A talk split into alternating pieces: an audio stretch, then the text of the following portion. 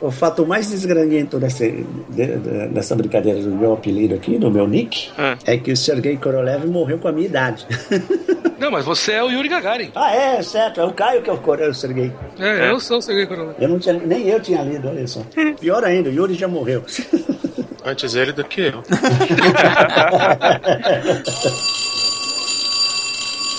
Bom dia, boa tarde, boa noite, alunos. Estamos começando mais uma aula. Tá todo mundo preparado? Sim, professor. Com certeza. Ah, que belezinha, que belezinha. Gostei disso aí. Olha o ânimo, olha o ânimo. Tá um ânimo danado, né? Aula às 7 horas da manhã de sábado, é uma beleza, né? Vamos lá, André? Professor, a última vez que eu ouvi falar dele, ele disse que tava comprando um churrasco para sexta-feira santa. Tá que pariu. Legal, vai ganhar mais uma marquinha aqui no cantinho do nome dele. Já como primeiro da lista, ele já fica bem Com a marcado. caneta vermelha. É. Carlos? Yafu! Ah, danke, danke. Vamos, temos um poliglota na sala. Vamos lá, estrela, estrela. Professor, a, a estrela encontrou um, um aerolito aí e não conseguiu ver. Hum, essa, essa menina cadente é terrível. Vamos lá, Marcelo. Marcelo foi arrastado para fora da sala por uma gangue de esquilos, professor. Só dá maluco aqui, pô. Aqui só tem doido. Esse bicho peludo de máscara vai dar trabalho ainda. Vamos lá, mais uma marquinha pra ele. Faltou. Nick? Nick não veio, também não veio. A- O, o quórum tá baixo hoje. Deve ter desmoronado alguma coisa. É, a aula às sete da manhã. Vocês são os heróis. É. Ronaldo! Presente, ele é muito no Corinthians. Ainda bem, tá aqui. Silmar? Estou presente, professor. Que valente. Caio? Presunto, professor Sérgio. Ah, sabia. Vamos fazer um misto quente com você já já, querido. Hoje nós vamos falar de uma coisa muito legal, muito bacana, engraçadinha para essas 7 horas da manhã de sábado. 100 anos da NASA, que não são 100 anos, mas são 100 anos. Vocês vão entender já já. Isso aí, vamos lá, professor.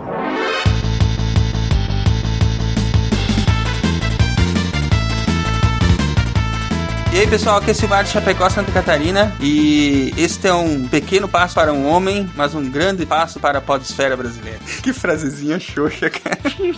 Aqui é o Caio de São Paulo e eu não vou brincar porque ciência agora é coisa séria. É, agora não pode mais, né?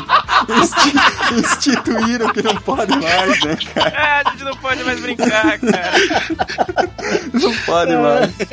Salve galera, aqui é o Cardoso do Rio e eu estou analisando uma, uma tabela de 100 linhas. Nossa! Parabéns, parabéns. Está fazendo ciência, né? Com cedilha maiúsculo. Oi, gente, aqui é Sérgio Vieira, dos Altos do Tatuapé, São Paulo, e de onde dá pra ver de vez em quando, assim, muito de vez em quando, um luarzinho embaçado. E que quando foi perguntado, quando eu tinha 5 anos de idade, lá pelo 1963, se- o que, que eu se- queria ser quando crescesse, dei na lata, inventor de foguete. Muito bom. É bom, maneiro. Ronaldo, quantas planilhas você analisou hoje? Umas 300, só que não. Não fez ciência, cara. Boa noite, gente. Aqui é o Ronaldo de São Paulo e I'm leaving on a jet plane. I don't know if I'll be back again. Não se preocupe que a edição vai te salvar. Eu tinha que lembrar desse filme, cara. Liga o autotune aí, porque o Paul Peter Emery ficou meio complicado. É verdade. Vocês estão ouvindo o SciCast, o podcast sobre ciência mais divertido da internet brasileira. Science World Beach.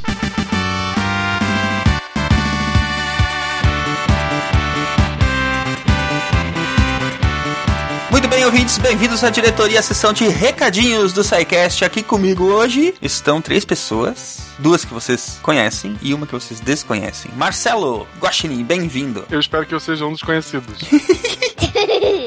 Fernanda, bem-vinda. Boa noite. Olá. Eles nem sabem se a gente tá gravando de dia ou de noite. Ah, tá bom. Olá de alguém. E quem será essa mocinha que está falando aí? Diz oi, Maria, diz boa noite para os ouvintes. Boa noite. Tudo bem. Quem é você? Maria Eduarda Justa Jeremias. Essa mocinha é a mocinha que, pra quem todo mundo pede, quem é que fala aquela, aquele- aquela frase no começo do programa que ninguém nunca entende. Como é que é a frase, Maria? Science Work Beach. É trabalho infantil, então, é isso? Isso, escravo. Escravo. Não, não é escravo porque eu, eu tive que, eu tenho que pagar ela, cara. A mesada e os dentes que a fada do dente leva, Isso. A, a fada do dente essa semana não tinha troco, deixou 50, 50 pau na, embaixo do, do travesseiro dela. Pô, eu vou roubar os dentes dessa menina. É. Tá, a cotação tá alta? Ai, ai. Muito bem, nós estamos aqui hoje porque nós precisamos é, deixar alguns recadinhos e o principal deles é agradecer aos doadores do mês de abril. Esses doadores que são os doadores que fazem, fizeram, aliás, as doações lá pelo PayPal e pelo PagSeguro. É, e que fizeram essa doação no mês de abril são os últimos dessa leva, porque a partir de agora, Marcelo, o que que acontece? Não, não dá mais pra fazer doação pro SciCast? Pelo contrário, agora ficou mais fácil fazer doação pro SciCast. Aí, agora eu gostei. Que agora a, a gente finalmente, todo mundo pedia, faz o Patreon, faz o Patreon.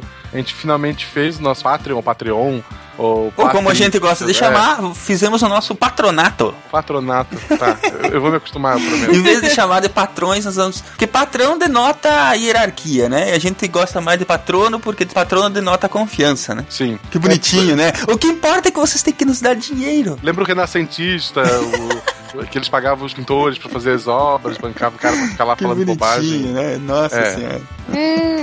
Muito bem. Então tem os links aí no post para o nosso Patreon, o, no- o nosso programa de patronato, que pode ser através do Patreon ou do PagSeguro, estão aí no post. Ajudem o SciCast a ir mais longe, aju- ajudem o SciCast a não acabar, ajudem o SciCast a continuar fazendo essa divulgação científica que a gente faz por aqui. Fernanda, me ajuda. Você está com a nossa lista de doadores do mês de abril aberta? Sim, estou. Então as honras são suas. Fala para eles, por gentileza, quem são os doadores do mês de abril. Então vamos lá. Primeiro, primeiro da lista: Adalto Furlanete Severino da Silva. Alan Tavares Silva. Amauri Silva Lima Filho. André Andrade. André Andrade. André Fernandes. André Luiz Vaslaviki. Ou tem um cara com o mesmo nome ou se marcou duas vezes.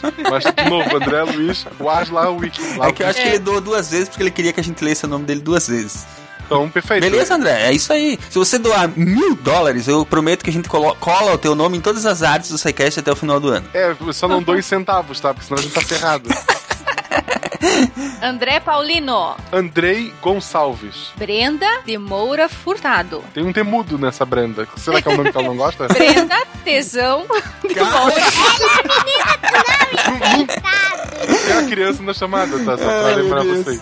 Daniel Antônio Conte. Davis Kell. Bonito isso, hein? Diego de Souza Moraes. Diego Midi Tawir. Elivelton Santos. Ó, só tem nome difícil pra eu ler aqui.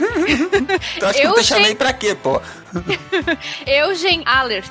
Fabrício Vidor Vaz. É o Fabrício Jedi? Esse mesmo, É, nosso Jedi. querido amigo Fabrício Jedi. Fernando Pérez Tavares. Francisco Selimar Gualberto Cava... Cavalcante. Pô, Cavalcante é fácil, viajei, né? Porque o Gualberto já me preparou pro pior. Tava esperando coisa muito pior. Pô, Gabriel de Oliveira. Giovanni Cola. Cola o Gustavo. quê, Giovanni? Esse aí já veio Com dois preparado, L's, né? Dois L's. Gustavo Mendonça. Heriberto Martins. Olha, mais um nome difícil. Jonathan Rodrigues Oldenburg. Perfeito. Meu Deus. João Cláudio Souza Bessa. Ele gostou do Psycast Ele de é. Souza Abessa. É. Karina L. Bezerra. Outra que não gosta do nome do meio, hein? Será que é Lauren ou Laura? Karina Leide. Leide. Pode ser, Leite, eu acho que é Leite. Leandro Pereira de Almeida Júnior. Eu sei o nome do pai dele. Como? né? Lucas Azambuja. Lucas Dias de Freitas. Lucas Freitas. É aqueles caras que escrevem o nome duas vezes no- nos campos de nome e sobrenome do Facebook, né? Pô, que legal. Ele podia ser Lucas Lucas. Lucas Lucas. É. Lucas o quê? Luciana Carneiro Aguerra. A guerra. Deve A ser. guerra, é, não. deve ser espanhol. É, é legal É. quando tem. um- O pessoal fala que mulher quase não escuta podcast. Eu acho legal quando a gente vê assim que não só escuta, como estão ajudando e tal. É, tem várias aqui, né? É, é, tem um monte. Mas o nome muito bonito é esse próximo, ó. Marcelo Pinheiro. eu, eu sou Marcelo Matos, é quase parente, ele é tudo floresta. Na verdade, papai. Mato, Pinheiro, é tudo Floresta, na mesma... né? Tudo, Floresta. tudo. Márcio Martins. Marcos Paulo Morale Teixeira. Mário Lima Pontes. Mark Bieraste. Nossa senhora. Matheus Machado da Silva. Esse eu conheço. Você conhece? Matheus Ma- Matheus Eu Machado da conheço. Silva. É o, é o professor. Barbato? Esse mesmo. Não conheço. Não conheço. Esse quer que o podcast continue mesmo, né? É, né? Eu, eu, eu doei ponto Patreon e não doei pro ainda, tem que resolver isso. Matias Cerveira, eu quase li cervejeira. É Matias Cerveira Luesca. Murilo da Silva Gib Gibler. É? É isso? Gibler? Gru Grubler. Não, tem o, tem o trema em cima. É, Grema não existe mais. Gribler. Gribler. É Murilo com dois L's ainda. É. Nayene Ferraz. Osnipas. O- Osnipassos. Osni Passos. A gente tem pelo menos dois ouvintes Osni. Um que doa e o outro que só escuta. o outro Osni podia doar, tá? Podia dar também outro, assim. Podia, É podia. verdade. A, a, a namorada do outro Osni deve aparecer num podcast mais pra frente. Ele aí. realmente doar. Olha aí. Pedro Ivo de Araújo do Nascimento. Rodrigo Arambura. Aramburu. Aramburo, Aramburu. isso mesmo. Aramburu. Aramburu. Aramburu. Aramburu. Aramburu. Tá, coitado. Isso? Rodrigo Araújo Ribeiro. Ronaldo de Souza Gogoni. Eu só Esse quer conheço. que o podcast continue. Pô, eu sou o Isso único filho da mãe que não doou pro, pro Gente. Psycast. Vamos parar de rir e continuar? Vamos lá. Rosenildo Aparecido de Azevedo. Saulo Souza. Silmar Jeremia. Esse quer que o podcast continue. Um G.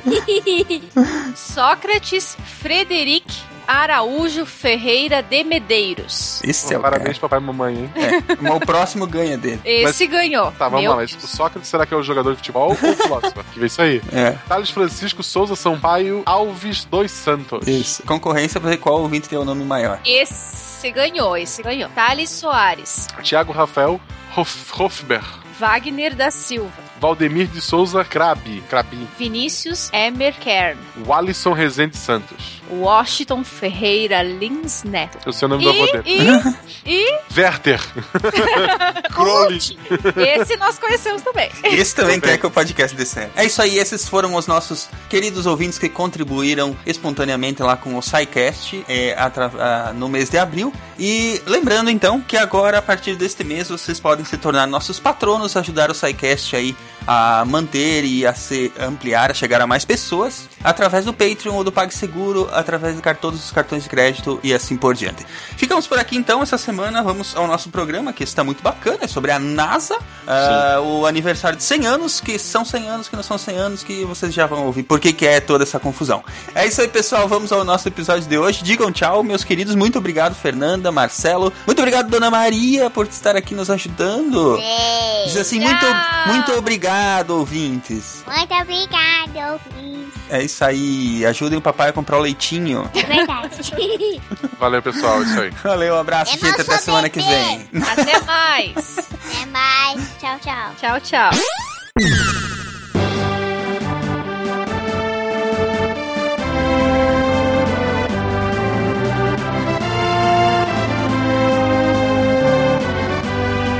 Agora me digam, daqui 100 anos, o Caio já tá fazendo a conta, o quão longe teremos chegado no espaço? Daqui a 100 anos ou, ou quando a NASA fizer 100 anos? Não, daqui a 100 anos, o, o que, que vocês acham que nós vamos ter, a humanidade como um todo, se a gente não se autodestruir até lá? Onde vocês acham que a gente vai estar na exploração espacial? Vamos dar um parâmetro, tá? Em 60 anos, quase isso, 65 anos, o homem saiu do mais pesado que o ar e chegou na Lua. Bem ou mal, em 60 anos a gente saiu do sistema solar com um dispositivo, né? É. Não é nem isso, nem isso, menos, né? Foi 74, 75, o lançamento da Voyager. Ele saiu, é, foi 40 aninhos. É. 40 aninhos. Então, ah, tem muita coisa aí, mas eu acho que a gente, daqui a 100 anos, a gente tá com o sistema solar dominado. Tá tudo dominado.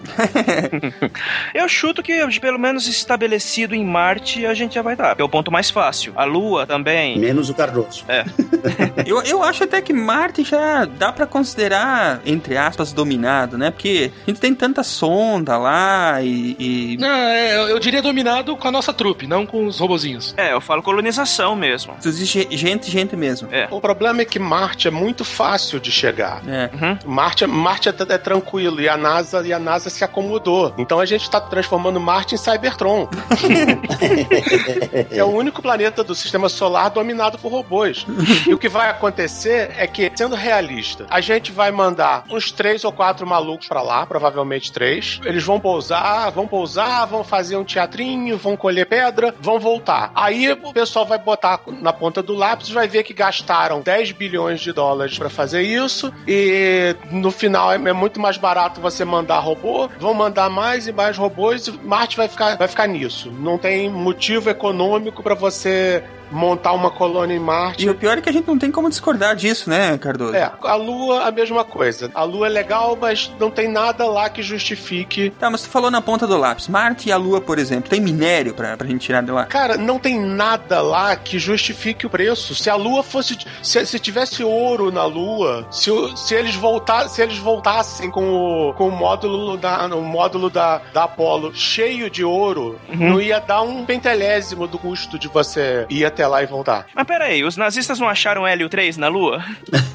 Eu sabia, eu sabia que vinha essa. Tava longe.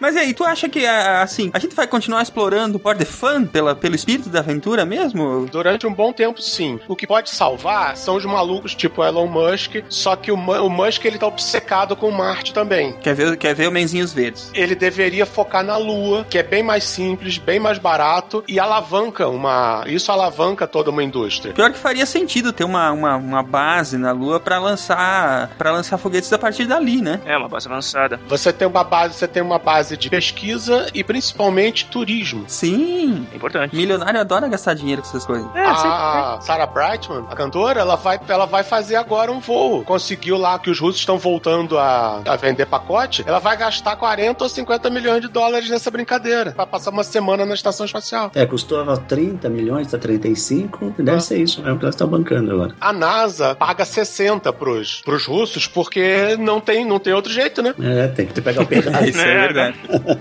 Caio, qual é a tua ideia disso aí, hein? O sonho era o que o Sérgio falou, que a gente já tivesse dominado Marte em 100 anos. Mas, é, do ponto muito realista, eu sou muito do time do Cardoso. Eu não acho que, a não ser que tenha uma mudança muito grande no nosso paradigma econômico para justificar alguém fazer esse investimento, dificilmente os países vão gastar seu tempo montando colônias gigantes e permanentes nesses, nesses lugares. Mas, mas peraí, um parêntese, Caio. Ah, Quando eu disse tá, dominar o sistema solar, não, eu não quis dizer como, como dominar puramente com, colônia. Isso é muito, isso é muito longe, muito distante. Quer dizer, você botar colônias em, em planetas que pouco, pouca con- condição de vida você teria lá.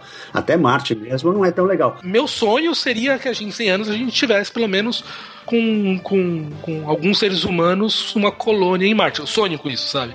Mas. É, o que eu acho que eles vão ter é o seguinte: várias colônias, sim, em estações espaciais, em, em- em pequenos planetoides, tal, não sei o que, para pesquisas, aqueles, aquelas unidades de pesquisa avançada e redes de telescópio, telescópio profundo, essas coisas todas automatizadas e o pessoal de manutenção dessa história. Tipo o que se faz hoje em pequena escala aqui entre Terra e Lua, eu acho que esse, esse- o sistema orbital nosso vai ampliar, entendeu? Cada vez mais. Vai ampliar, vai para Marte, depois vai chegar Ganímedes, depois, sabe, vai, vai, vai tentar chegar nessas, nessas estruturas, de pequenas de estruturas robotizadas ou não, de formação, de informação de pesquisa, tá? E pequenos grupos de, de pesquisa como faz a Space Shuttle. O que a gente não pode deixar morrer é o espírito da exploração, né? Que, Sim, claro. Enfim, é, é o, que nos, o que nos move enquanto humanidade há muito tempo para descobrir coisas novas, né? Acho que, é, claro, sempre existirão coisas importantes para ser feitas na Terra, mas a gente não pode esquecer que isso, é, esse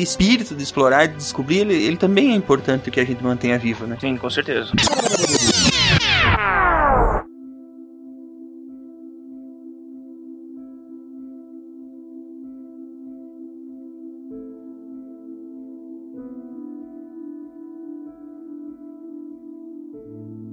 Nós sempre nos definimos pela habilidade de superar o impossível. Two modern treatments, penicillin and blood transfusion, have cheated death in thousands of cases. E nós consideramos esses momentos, estes momentos em que nos atrevemos a tentar voos mais altos, a superar barreiras, a almejar as estrelas, It's one small step for man, a fazer do desconhecido conhecido. Computer outlets in every home, each of them hooked up to enormous libraries where anyone can ask any question. E fizemos desses momentos nosso maior orgulho. So we are trying to put to take the energy of the LHC to 7 tera electron volt. Mas tudo isso foi o suficiente? não podemos nunca esquecer que continuamos sendo pioneiros, exploradores, que nós mal começamos e que nossas maiores conquistas não podem estar no passado, que nosso destino é à nossa frente e que nós mal começamos. the separation from the mothership Rosetta and the Philae spacecraft and lands on Comet 67P.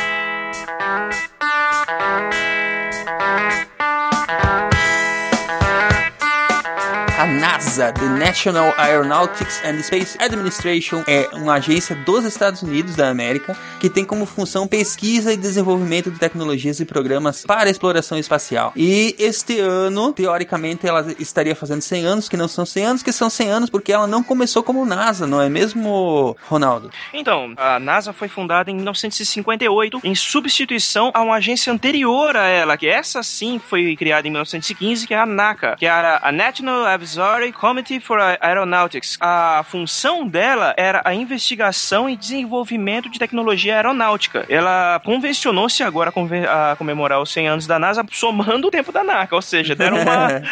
É, Nós fizemos uma pequena gambiarra para poder comemorar os 100 anos antes, e no nosso tempo de vida, no caso. É verdade. Não, a gente já tinha tudo dançado já. O Sérgio, que é um dinossauro da podosfera brasileira, era nascido em, em 1915, né, Sérgio? Quase. Eu tenho a idade da NASA, quase. Eu sou mais velho que a NASA. Eu tenho a idade do Sputnik. então, quando eu nasci, a NASA não existia, ainda existia a NACA. tá? Então, isso aí eu posso dizer que eu sou um pouco deslocado aqui da turma. Você sabe dizer alguma coisa, alguma curiosidade sobre essa, esse período da NACA, Sérgio? Bem, a NACA foi uma coisa mais maluca que eles fizeram lá, porque foi em 1915, os caras já tinham a ideia de que eles precisavam, olha, fazia o quê? 10 anos que o primeiro aviãozinho deles lá tinha sido lançado, né, estilingado. Então eles já tinham noção, quer dizer, um comitê formal, eles já tinham noção de que eles tinham, o governo tinha que organizar a pesquisa e o desenvolvimento da aeronáutica, da aviação. Eles sabiam que esse negócio, principalmente porque em 1915 tinha, já tinha o primeiro ano de guerra mundial, né? Que era um pavor, foi uma loucura para eles lá e o choque dessa primeira guerra mundial foi muito grande para o pessoal dos Estados Unidos e o pessoal que estava um pouco fora do teatro de operações, vamos dizer assim. Porque a coisa começou a pegar de tal forma que eles falaram: o negócio tem que se preparar, porque daqui a pouco a gente vai estar num mato sem cachorro aí. Então eles começaram a pesquisar mesmo, logo de cara, e tudo organizado já com ato do governo, tudo direitinho, montando essa brincadeira. E eles trabalharam bastante, viu? Porque eh, toda a parte de desenvolvimento que houve no pré-guerra, no pré-segunda guerra, vamos dizer assim, no período de 30 e tal, eles eh, começam a trabalhar em pequenos detalhezinhos, né? De, de, de giroscópio. O Goddard, por exemplo, ele, ele usou em 35, ele fez o primeiro, ele utilizou um giroscópio para controlar um foguetinho. Eles entendeu? fizeram pesquisas com, com aviões a jato também, né? Com aviões a jato. Não eles, né? Foi alguém que fez e eles foram absorvendo. É, eles absorveram muita coisa também de tecnologia da tecnologia alemã depois do fim da guerra também, né? Nada mais justo, afinal, né? Espólios de guerra, ué. É. Antes disso, em 1920, quer dizer, cinco anos depois do surgimento da NACA, eles já estavam com o primeiro túnel de vento deles. Quer dizer, em 10 anos depois, eles já tinham três túneis de vento desenvolvidos. Então, eles entraram muito forte nessa parte de começar a desenvolver essa nova ciência. A gente não falando ainda de ciência espacial, mas no início de entender o que era aeronáutica, de cara, os caras entraram muito forte em estabelecer esse ambiente que permitisse os Estados Unidos trabalhar, mesmo falando antes da guerra, tudo isso. Eu acho que havia, havia uma visão aí, né, de que a pesquisa por voar, né, ela era importante. Né? Por isso que o nome Goddard é bastante conhecido do pessoal aí que acompanha né, a, a pesquisa espacial, o Goddard, assim, o centro Goddard tal, Uhum. para. O cara, pô, ele era um, um físico, né? E esse cara, em 26, ele, sol- ele mandou bala, já soltou o primeiro foguetinho dele com combustível líquido, tá? Ah, olha aí. E, e o cara já fazia uns negócios, ele subiu ó, pouca coisa, tal, velocidade. Combustível líquido, que ano? 26. 1926, combustível líquido, tá bom. É, exato. Marcou aí, Cardoso? Marcou aí? Que ano a gente tá aqui? Triste, né? Triste. Só pra lembrar que essa tecnologia em si não era nova. Os irmãos Wright já trabalhavam com túnel de vento. É verdade. né? As pesquisas deles eles já tinham utilizado, né? E outra coisa, o... a tecnologia do jato também já era conhecida mesmo na, na Segunda Guerra. Antes dos alemães, os ingleses já tinham protótipos de jato. O problema é que era muito caro, era uma tecnologia nova para ser aplicada em combate e você não, não tinha como produzir em grande quantidade é, avião a jato. Se você podia produzir com o mesmo dinheiro muito mais aviões convencionais. Nos filmes o pessoal gosta de mostrar os alemães chegando de surpresa com o ME-262 e todo mundo, nossa, que coisa incrível, que tecnologia futurista. Não era. Outro lado também tinha, só que não valia a pena. Um exemplo, helicóptero também já existia, só que ninguém usava porque era uma coisa muito nova e você não vai arriscar a vida em protótipo. Era uma máquina de matar mais eficiente ainda na época. É Sikorsky ainda. Aliás, eu vi um primeiro de abril excelente de um pessoal mostrando um assento ejetor para helicóptero. Muito bom. É lateral? O conceito era sincronizar a rotação da hélice com o lançamento do assento. E assim, o cara era lançado com uma aceleração de 19 Gs, Aí ele passava pelo meio das hélices, né? passava pelo meio das hélices com 30% de sucesso. Ah, ótimo. Mas não, Que ótimo. já é o suficiente, ué. Mas o negócio da tecnologia de jato é que, ah, no fim das contas, enquanto os aliados tinham, eles preferiram não gastar o dinheiro deles com desenvolvendo os aviões, né? Tinha um problema na tecnologia de jato, tanto para os ingleses como para os americanos, que também faziam pesquisa já. Depois vocês vão ver aí, tem uma, tem uma indicação, eles também já faziam pesquisa em jato, em, em alta velocidade. Eh, mas tinha um problema sério para eles, também para os alemães, que era materiais, engenharia de materiais, principalmente na turbina. Muitas vezes o tempo de vida útil da turbina era muito baixo, porque eles não tinham uma tecnologia de materiais desenvolvida e não tinha condição de chegar na grau de, de, de pureza que eles precisavam para certos elementos. Então esse era um, do- um dos grandes limitadores do, do- do- do desenvolvimento do- do- dos aviões a jato na- durante a Segunda Guerra. Depois da Segunda Guerra ficou até mais fácil porque pôde, pôde dirigir melhor os esforços, né? É. Então o problema era esse, gastar muito aqui e não ter lá, na outra ponta. Uh. Mas como é que finalmente isso virou a NASA, hein, Ronaldo? Ah, bom. Foi por causa dos soviéticos, pra variar, né?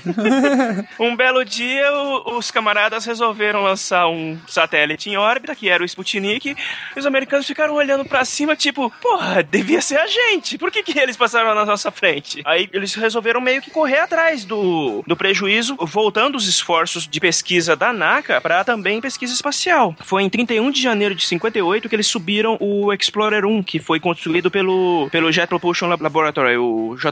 Em março de 58, eles subiram o Vanguard 1, que aí, por incrível que pareça, ainda tá em órbita da Terra, né? Não, não funciona, mas tá lá. O Vanguard foi o primeiro e explodiu. Ah. O primeiro explodiu. Aí eles conseguiram lançar de novo, daí eles chamaram de novo, chama de um. Entendeu? Ah, tá. É um Vanguard 1A. Subiu o primeiro, pum, explodiu, eles lançaram, fizeram de novo, pum, aí foi, passou. Como assim? Eles não, não ficaram 10 anos parados sem fazer nada? Reclamando que não tem verba. Soltaram em dois meses, se não me engano. Dois meses depois eles lançaram esse- o, o bicho lá, o Vanguard 1. Só fazendo É. um parênteses aí, tá? O NACA é muito mais esperto do que você imagina, tá? Porque em 52, o, o NACA recomendou que a pesquisa fosse feita para alta velocidade, Mach 10 e altitude de 12 a 50 milhas. Aí que apareceu o, o projeto X. É verdade. Tá? Então, eles já lá atrás, lá em 52, eles já sabiam que a merda era muito grande. Eles tinham que acelerar o processo de desenvolvimento de velocidade. E a coisa era mais, ia mais longe. Então, se eles não conseguissem dominar alta altitude e velocidade, hiper, e, e Mach 10 por aí, a coisa ficava, ia ficar feia na parte de pesquisa espacial, porque eles sabiam que eles precisariam de mísseis balísticos. Eles precisavam pensar nisso, É. acelerar o processo. É verdade. Então veio lá de trás. O susto deles foi o seguinte: ninguém sabia, ninguém percebeu. Na hora que o 57 apareceu lá, puf, Sputnik aparece, os caras, que porra é essa? Como é que eles chegaram lá? Corre atrás, legal. É porque tava todo mundo, tanto os soviéticos quanto os americanos, concentrados em desenvolvimento de mísseis balísticos, né? Pra, pra um se defender do outro. É, não, na verdade, mísseis são armas de ataque. Isso, é. Mísseis são armas, armas de ataque, não de defesa. É. o conceito do Sputnik foi: olha só, nós conseguimos colocar um satélite em órbita, o que significa que nós podemos acessar, acertar qualquer lugar do mundo com os nossos mísseis. Tenham um bom dia. ah, não, eu não sei se foi bom dia. Eu acho que eles devem ter falado assim: durmam com um barulho desse. Não, só pra você ter uma ideia, só pra você ver como é que os caras ficaram assustados. Porque não foi bem o Sputnik que assustou, tá? Em julho de 57, a Rússia lançou o primeiro intercontinental, né? um míssil balístico muito estágio intercontinental. Ele lançou um que os caras já assustaram aí. Aí mandaram o Sputnik na sequência, logo depois, né? Em outubro. Quer dizer, os, os Estados Unidos sabiam o que estava rolando. Eles estavam fazendo desenvolvimento também de IMBC, né? os, os, os balísticos. E, porra, aí eles falaram, não, temos que correr atrás. E vamos correr atrás. E correram muito, botaram muito dinheiro nisso. Muito dinheiro, que tanto que em, em 58, né, o presidente então, Eisenhower, ele assinou uma liberação de, de fundos na ordem de 100 milhões de dólares na época, né? É, na época era muito dinheiro. Era grana pra caramba. Olha, é, naquele tempo, um milhão de dólares dava pra fazer bastante coisa. 100 milhões, então. Nem se fala. Uhum, verdade. Então, foi a partir daí que o escopo da NASA foi ampliado para também pesquisa aeroespacial. E aí decidiram que era mais prático mudar o nome de NACA para NASA. Então, por assim dizer, a NACA virou a NASA, mas na prática é como se ela, é uma, ela foi uma nova instituição construída em cima da que já existia. Exatamente, não foi só, só foi uma mudança de nome. Criou, ela criou um outro espectro, espectro também, porque não era mais só aviação, né? abarcava outros, outros escopos, vamos dizer assim. Então eles tinham, eles tinham o poder de determinar políticas de outras, de outras áreas, que era to- toda a nova tecnologia espacial que seria necessária para. Né? Ninguém sabia nada de nada, era tudo uma bela briga de tentativa e erro, e vamos ver que bicho vai dar. É, estavam os dois lados batendo cabeça nessa área, pra falar a verdade. Eles tinham alguns técnicos, alguns bons cientistas de foguete, e agora era hora de pra trabalhar, né? Alguns, alguns, só pra poder dar o número, é até engraçado, a NACA na época tinha 8 mil empregados. Não era um, você pode dizer, de um, de um punhado de gente. Era bastante gente, né? Até pra ver o quão seriamente eles legavam- levavam a sério esse tipo de coisa. Antes mesmo da corrida espacial, tudo, já era um- uma agência de tamanho razoável. O mais engraçado é que provavelmente no meio desses 8 mil tinham vários datilógrafos. o que fazia sentido pra época, né? Verdade. Houston, say again, please. Uh, Houston, we've had a problem. Entre 59 e 68, o foguete X-15, né, foi um dos principais projetos que a NASA desenvolveu. Opa, um adendozinho. Eu vi o X15 aqui no Brasil. Foi, é? Um deles. Era legal. garotinho, eh, foi- houve uma exposição e eles trouxeram um X15 e uma Gemini. Uma Gemini não, uma Mercury, uma, uma, uma cabine Mercury, uma das Mercurys. E era uma réplica, tá? Eles eram muito claro. Era uma réplica, tal, não sei o que, não tinha motor, não sei o que, era casca. Mas era dos testes. Era tanto que tava, um bicho lá tava queimado e a Mercury estava amassada. Deve ter feito teste de queda lá dentro da água, aquelas coisas. É verdade. Do que, que se tratam esses foguetes, Sérgio, aproveitando o ensejo aí? O, o, o X-15, né, teve um período bem grande, 59 a 68, e o Mercury, É. como tu comentou, foi um projeto de 59 a 63. Qual, qual que era o objetivo desses equipamentos? a pesquisa de desenvolvimento de alta velocidade e pesquisa de material para resistência. Sabe o que, o que acontece em alta velocidade e alta altitude? Né? E eles começaram a desenvolver o projeto X, chamava Projeto X, X. Então eles tiveram que desenvolver os primeiros túneis de, de, de alta velocidade, tiveram que desenvolver uma porrada de coisa, equipamento, material tal, e soltaram para as construtoras, Bell foi uma delas, a, a Boeing e tal, para construir, é, propor projetos de naves, de aeronaves de alta velocidade.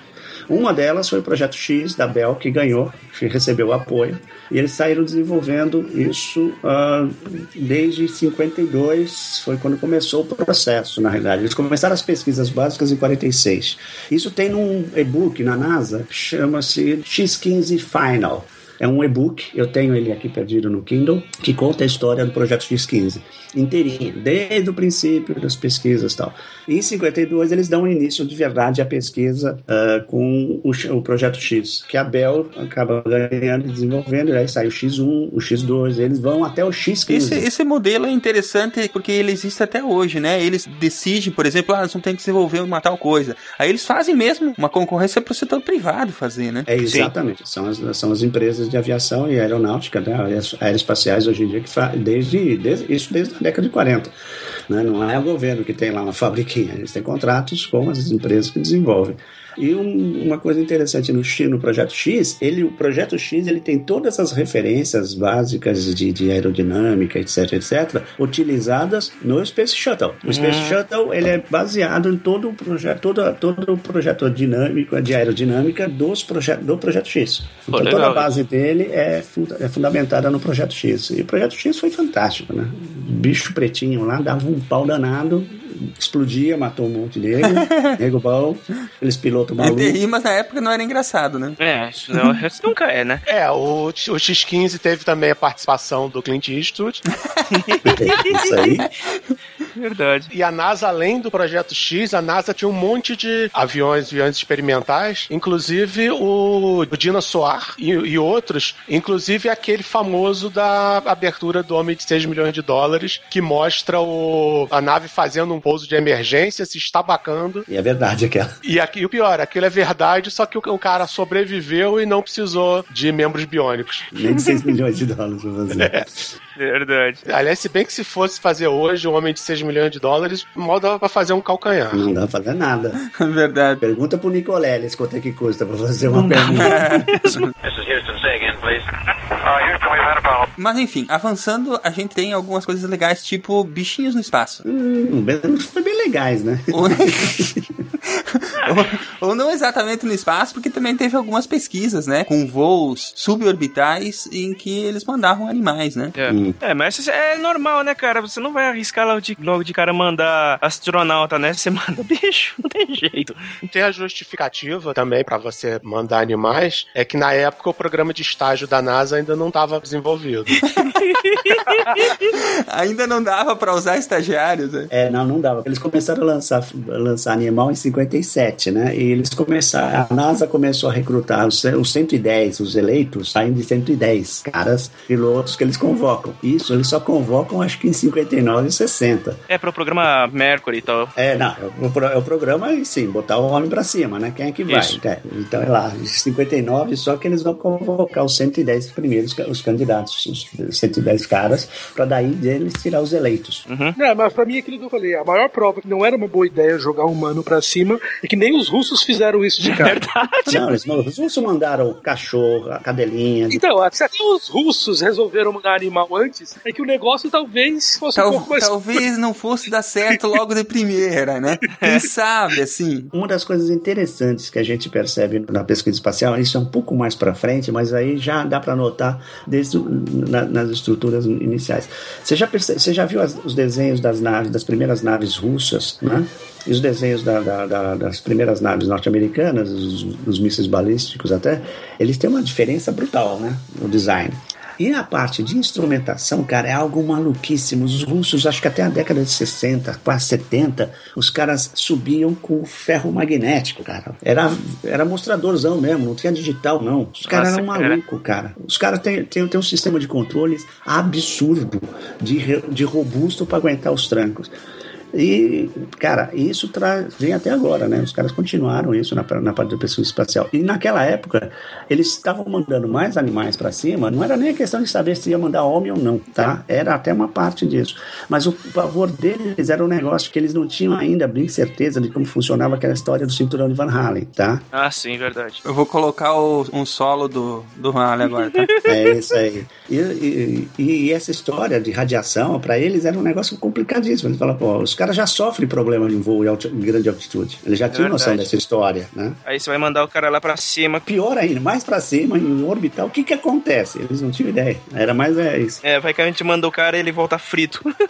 Radiação. Independente de, de todas essas topadas aí, é, em 1961, né, foi que aconteceu o primeiro voo suborbital tripulado por um humano, né, na Mercury. Agora, pô, fala dos eleitos. Os eleitos você tem que ser, tem que honrar esses caras, cara. Não é, não é qualquer, qualquer maluco que, que topa entrar numa lata de sardinha daquela, esses caras foram meus heróis quando eu era criança, né? Eu conhecia todos eles, né? Tá? Porque desses 110 que os caras selecionaram de cara lá, que tem um piloto de prova, o Diabo A4, de tudo quanto é lado, do, do exército, da marinha, É, eles escolheram os, quanto que foram mesmo? Foram os sete, tá? os sete primeiros dos astronautas, tá? Para entrar no programa Mercury, que seria exatamente botar os caras em órbita e fazer um monte de teste. Era o Carpenter, o Scott Carpenter, tá? Que morreu em 2013, foi agora o último que faleceu, foi em 2013. É, ele voou só num, num- fez um voo só pelo, no- na Mercury. O Gordon Cooper, conhecido como Gordo, ele voou pela Gemini, voou- fez voo na Gemini e fez o voo também na Mercury. É, morreu em 2004. O John Glenn, que tá vivo, esse aí é o, é o senador lá que voou da ISS. O mais velho a subir. 77 anos, até agora ninguém bateu. Né? E ele foi o primeiro a voar no Foi. Mercury. Foi o primeiro voo, foi do Glenn. E o Gus Grissom, que voou pela Gemini, pela Apollo 1, foi aquele que morreu na Apollo 1. Ah, tá. Ah, e ele fez o, o Mercury Redstone 4. Esse Uhum. aí, ele morreu em 77 no- na explosão da Apollo 1, que explodiu no chão, né? Uhum. O Wally Schirra fez voo pela Apollo 7, pela Gemini e fez o voo, de voo da Mercury. Esse aí morreu em 2007 também, agora no, no século 21. E o Alan Shepard, que esse é legal, ele voou na Mercury e voou na Apollo 14. Foi bacana esse voo dele. Também morreu agora, morreu em 98. Curiosidade, o Gus Grissom foi homenageado com uma nave em Star Trek. Só tem um detalhe, é a homenagem foi uma nave no Star Trek 3. A nave basicamente aparece para em seguida ser destruída pelos Klingons. Sacanagem. Então o cara que morreu horrivelmente queimado dentro da, da cápsula foi homenageado com uma nave que explode horrivelmente. Que sacanagem. Sacanagem. This is Houston. Say again, please. Uh, Houston, Agora, o mais legal deles é o Donald Deck Slayton. Ele não voou nunca na, na- no programa Mercury. Ele foi escolhido e ele nunca voou. Ele foi detectado no Caramba. programa cardiovascular. No filme Os Eleitos, isso aparece. Ele- os caras descobrem ele ia fazer o voo. E aí, quem sobe é o Gordo, se não me engano. E ele tem problema cardiovascular, é detectado problema vascular. Ele não voa e ele passa a ser um diretor de voos. Ele que faz os- a direção dos voos do programa Mercury. E se tornou um especialista nisso e fez também do- do- dos voos da Apollo Soyuz, da Apollo, da Apollo Soyuz. Lá ele participou como treinamento de equipe, né? E aí foi o que aconteceu foi engraçado foi que ele fez tratamento no cardiológico e aí ele conseguiu voar no primeiro voo da Apollo para daquele programa Apollo Soyuz que eles queriam fazer o um laboratório e ele voou em 75 com 51 anos de idade ele subiu ele, ele conseguiu fazer o voo dele e ele morreu em 93 Eu Fico imaginando a frustração que ele deve ter ficado na época, cara, até ele conseguir subir, velho. Cheguei até aqui, mano, droga de coração, por que, que você me fez isso comigo? aí ele consegue voar em cinco- com 51 anos de idade imagina o cara deve ter vibrado até onde não dava Nossa, com certeza. Então fica a dica, crianças. Se você não conseguir subir, fale com o seu médico. É, como é que é? Eu falaria.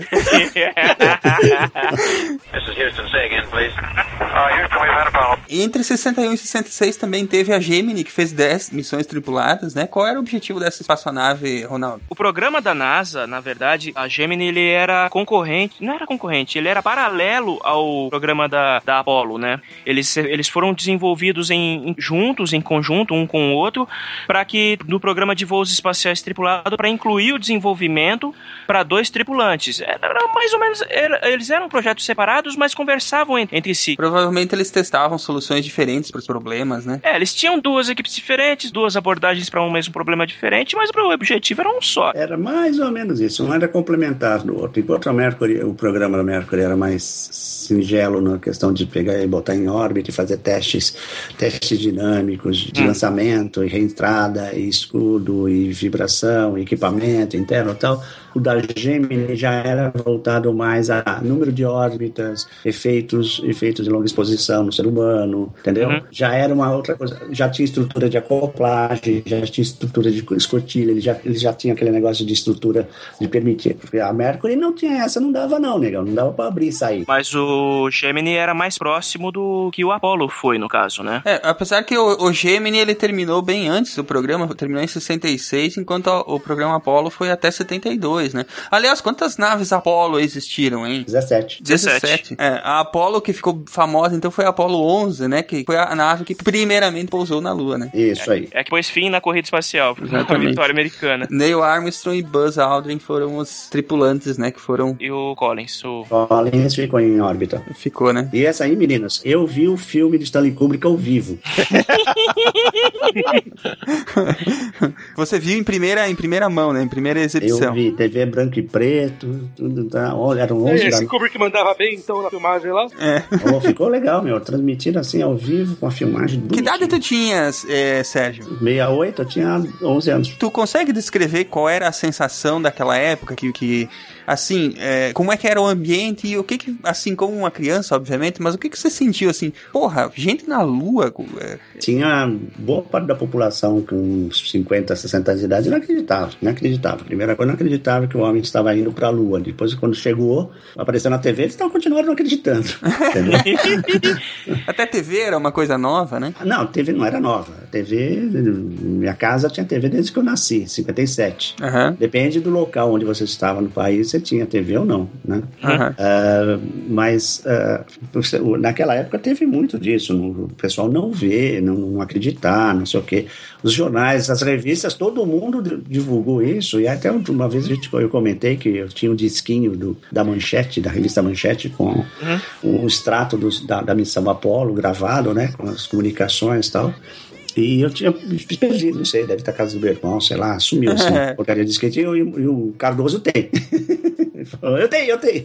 Mas você já tinha, já tinha noção de que isso era, por assim dizer, uma coisa muito importante? Aí era um pouco diferente, porque eu comecei a ler muito cedo. E de, de um gibi, cara, acho que eu já tinha uns 8, 9 anos, eu já estava lendo os coleção Argonauta. Eu já estava vendo ficção científica, eu já estava apaixonado por essa história. Meu pai lia muito, minha mãe mais ainda. E minha mãe até escreveu alguns contos, assim, de ficção científica e tal. Então eu tropeçava, eu ficava maluco com essa história. E eu já fazia coleção, eu acompanhava o programa Mercury, acompanhar mesmo, assim, de ficar catando informação tal. Tinha coleções, trocava, fazia solicitação para o consulado dos Estados Unidos aqui em São Paulo e para o consulado da Rússia para receber para receber material sobre astrofísico, a partir de, de, de, de programa espacial deles tal. Eu recebia as revistas em casa, em russo e em inglês, era, era legal. Cara, eu fiquei fascinado, eu, porra, fiquei lá, queria ver, acompanhei tudo, tudo quanto é comunicação, queria entender, perguntava pro meu tio, perguntava pro meu pai, e não deixava os caras em paz, porque ficava querendo saber tudo o que estava acontecendo. E tava assim, maluco, maluco. Acompanhei a volta, quando eles desceram, quando eles voltaram. Por sinal, porra, eu fiquei puto da vida com o filme do, do, do Apolo 13, só fazendo um adendo, uma das coisas mais emocionantes é quando a Apolo 13 pousa, na, quer dizer, não, não é a Apolo 13 que pousa, né, mas o, o módulo pousa, cai, na, cai no mar, eles recolhem, né? E dessa vez eles recolheram eles, eh, eles recolhem com o helicóptero, tá certo. Aí trazem a, a, a cápsula de lado, vão levando de lado. Mas quando eles pegam os caras e pousam no, no- no porta-aviões, a banda dos fuzileiros navais toca Aquarius, que era o nome. Era o nome da cápsula. o nome da cápsula que salvou eles, porra. Era Aquarius. E eles tocaram Aquarius. E isso no filme não aparece, porra. É emocionante, cara. Os caras, ninguém esperava. Os caras param e ficam olhando assim pra banda, porra. E os caras tocando Aquarius e os caras puta, lívidos, né, porra. Estamos em casa até que enfim. Foda. E eu lembro disso, acompanhava tudo, cara. Não deixava passar uma vírgula. Era um inferno. Meu- entre, entre meus 8 anos e, e 17, pura, foi uma loucura.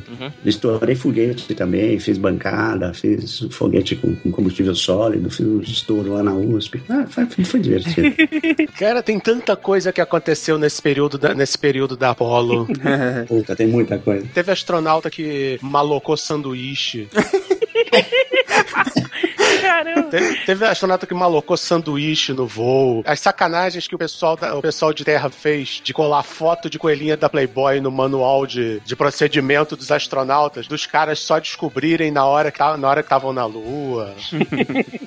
Teve o, os- o Neil Armstrong preenchendo o formulário de alfândega. Ah, esse é clássico, né?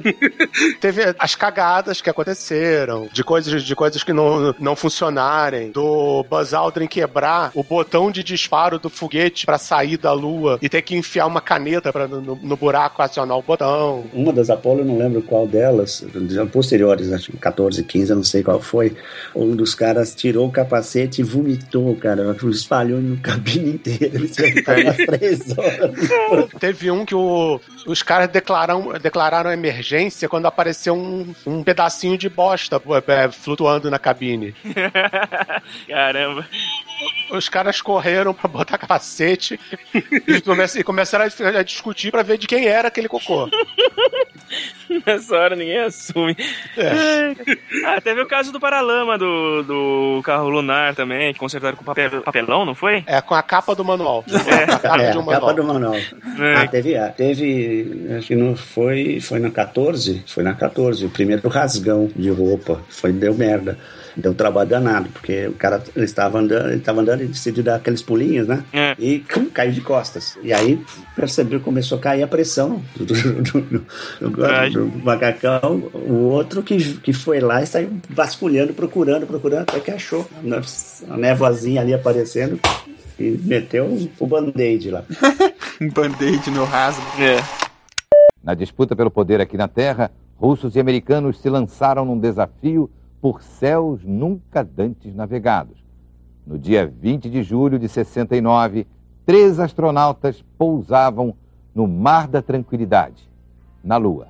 A Lua foi alcançada afinal.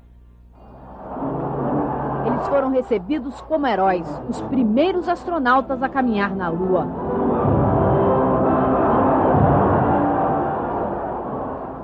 Há 30 anos, o desafio era imenso.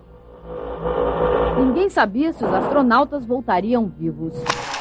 Esse tipo de coisa que a gente fala, é, não sei vocês, é, para mim parece uma coisa meio etérea, assim, imaginar o que esses caras passaram nos anos 70. Era uma coisa muito pioneira, né, cara? Cara, nenhum de nós é, a gente pode dizer que é, que é criança mais. Aham. E tem dia à noite que eu fico imaginando como é que deve ter sido pra um, pra um cara desses ter feito qualquer uma dessas coisas e tal. É, a sensação de ter de estar num lugar desse. É uma coisa que, que, assim, como eu falei, nenhum de nós é criança e nenhum de nós é leigo no assunto. E pra mim parece algo tão inacreditável que, que, que não é difícil entender, porque tem muita gente que acha que, que, que, que foi mentira isso, entendeu? É, Eu acho talvez que impressione mais ainda porque a gente sabe que, que a coisa é séria mesmo, entendeu? Que a coisa, o trabalho, a, a quantidade de, de, de informação e de conhecimento que precisa pra isso acontecer, é, é, não deixa de ser impressionante. É, é impressionante de uma maneira. Não, eu não consigo. Sério, é, uma, é algo que, que, que nenhum de nós nunca vai sentir. O que deve ser a sensação de você estar na porra da lua olhando pra terra, sabe? Verdade. É, a gente vê os vídeos e já, já acha impressionante, né? Eu me contentaria em sair de órbita e falar, olhar pra Terra, olhar pra baixo, pô, é azul mesmo, saca? Porra, eu fico, eu já, fico- eu já fico maluco com isso. Não, Quando o Neil Armstrong é, acendeu, é, eu fiquei muito aí pensando nisso, cara. Imagina o que, foi pra um cara desses, numa tecnologia que a gente tá falando. Era incrível, mas era muito rudimentar ainda. E o cara saber que, meu, eu tô na Lua. É, é- é, assim, é algo que pra mim é, assim, é, é, como eu falo, é muito etéreo. Parece que é, que é, que, assim, é algo realmente que é meio fora do, do, do- do normal, assim, sabe? Olha, eu vou te dar um exemplo. É é um exemplo muito chulo, muito, muito, muito pequenininho, muito idiota, tá? Mas eu tive essa, um- um- mais ou menos o, o que eles descreveram na época. Eles falaram assim: é uma imensa solidão. Eu lembro dessa frase de- deles, fala- comentário. Quase todos eles falavam disso, que era uma, era uma, uma solidão be- bela, uma coisa assim. Mas sempre era a questão da solidão. Era uma solidão profunda que eles sentiam. Ah, há um ano e pouco atrás, eu fui com minha esposa para o Rio Grande do Norte e eu estava lá na parte norte, estava na, na região norte de, de, de Natal. E a gente eu fui numa praia lá, lá, puta, 80 quilômetros de distância tal. E lá eu peguei um quadriciclo e saí subindo. Era uma área de reserva de tartaruga, para desova de tartaruga. Não tinha porra nenhuma, absolutamente nada, zero.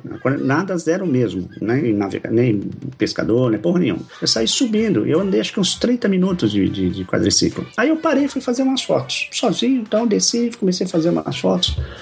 Sentei na areia, fiquei olhando pro, pro mar e para trás, palmeira, né? Verdinho lá para trás, tal, areia e mar. De repente me deu um tilt. Caralho, não tem nada aqui. Tem nada para frente, tem nada para trás, tem nada pros lados. Tô 40, meia hora de distância de, de quadriciclo de onde eu tava. Porra, se me acontece uma merda aqui. Verdade. Tá sozinho, completamente sozinho. Uma porcariazinha. E eu tinha subido, cara, no palco com quadriciclo, pá, areia, aquelas coisas, tava me divertindo, né? Cara, eu voltei acho que a uns 5 km por hora.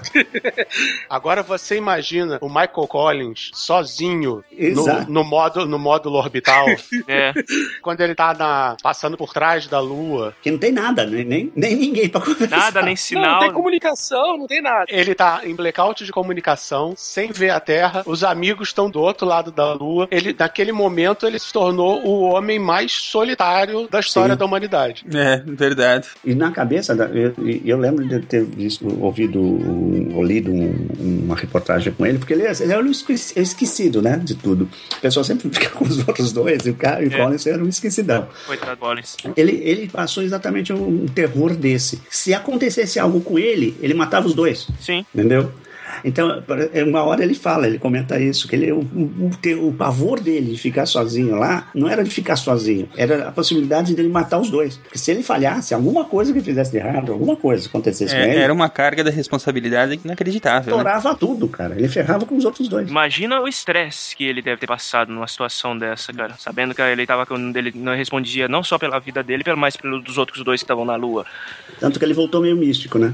É, mas é- eu acho que assim, claro, ca- cada um vai. A, a pessoa humana tem isso, né? Ela, ela vai procurar sentido em, nas coisas que estão que, estão próximas dela. Mas eu acho que esse tipo de experiência não tem como não transformar uma pessoa, né? Sim. Ah, sim, não tem como não. Não dá pra. Experiência absolutamente única, né, cara? This is Houston. Say again, please.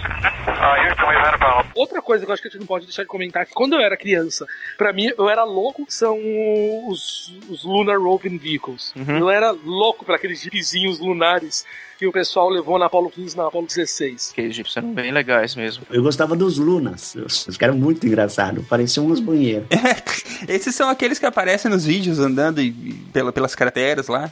Isso, eu acho que, que, que foi. É, é, é, é o nível de, de, de- de inovação que os caras estavam tentando. Quer dizer, quatro missões atrás, a gente chegou pela primeira vez, a gente já estava levando meios de transporte para poder facilitar a locomoção naquela região. Pra ir mais longe, né? Então, é um nível de inovação que, que poucas vezes foi visto na, na, na- na, assim, na- na nossa história. É, Eu acho assim muito incrível isso. E pouco tempo depois, dizer, a gente já estava três missões depois com esses veículos que aumentaram o nosso range de locomoção na rua de maneira absurda, né? Então.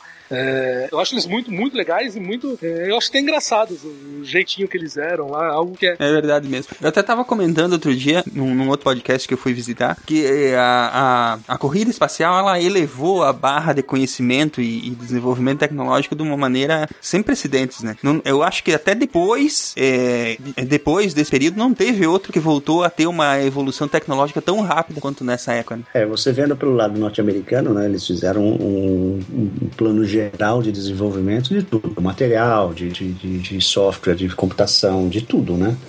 O chipão 40, 40, 4004 lá, 4040 foi desenvolvido exatamente atrás dessa história, né? De fazer processamento, facilitando as coisas e por exigência do outro lado de especificações.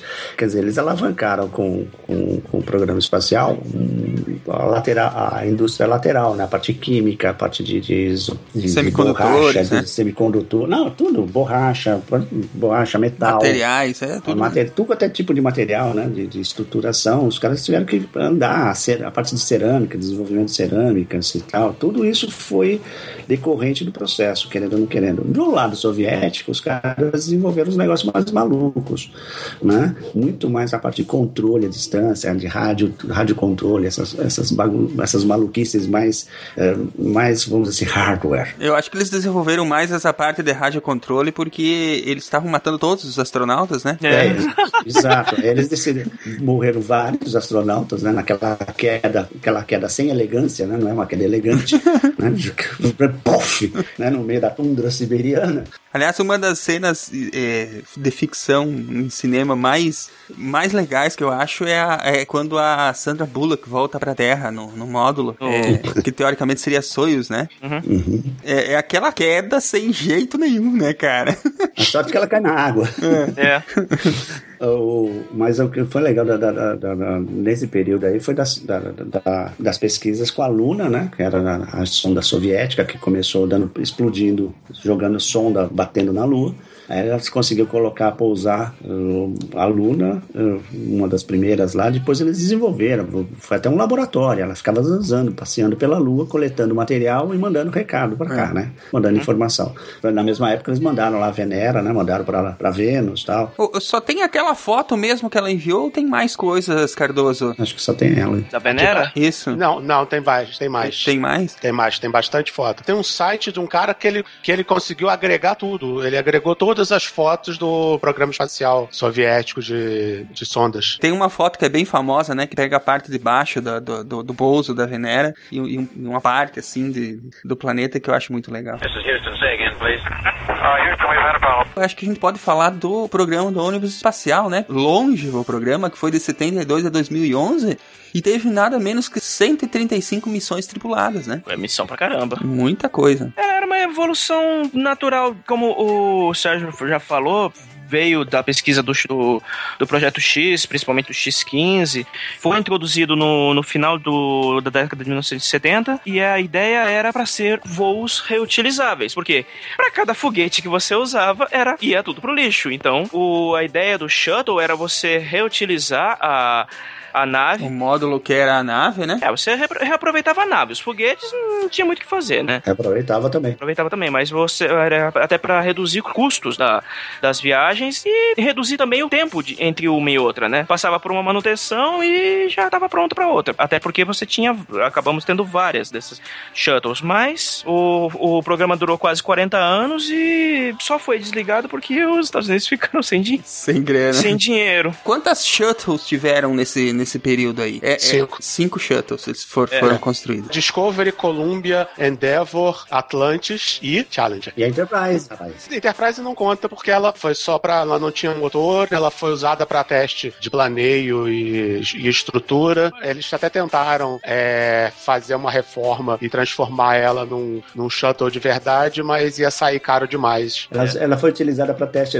para fazer o, a, a estrutura de voo do Boeing 747 lá também. Ela foi utilizada como padrão para o 747 poder voar com uma espécie de shuttle em cima. É, um, dos, um dos motivos que os Estados Unidos começou a buscar uma maneira barata de fazer a gente atingir a órbita baixa é que a gente acabou não falando, mas no, no meio dos anos 60 os Estados Unidos começou a construção da primeira estação espacial, que foi a Skylab, né? É verdade. En- Então, a partir daquele momento, a gente tem um apartamentinho em órbita e você precisa começar a atingir ele de uma maneira mais barata. Quanto será que custa um metro quadrado desse apartamento aí?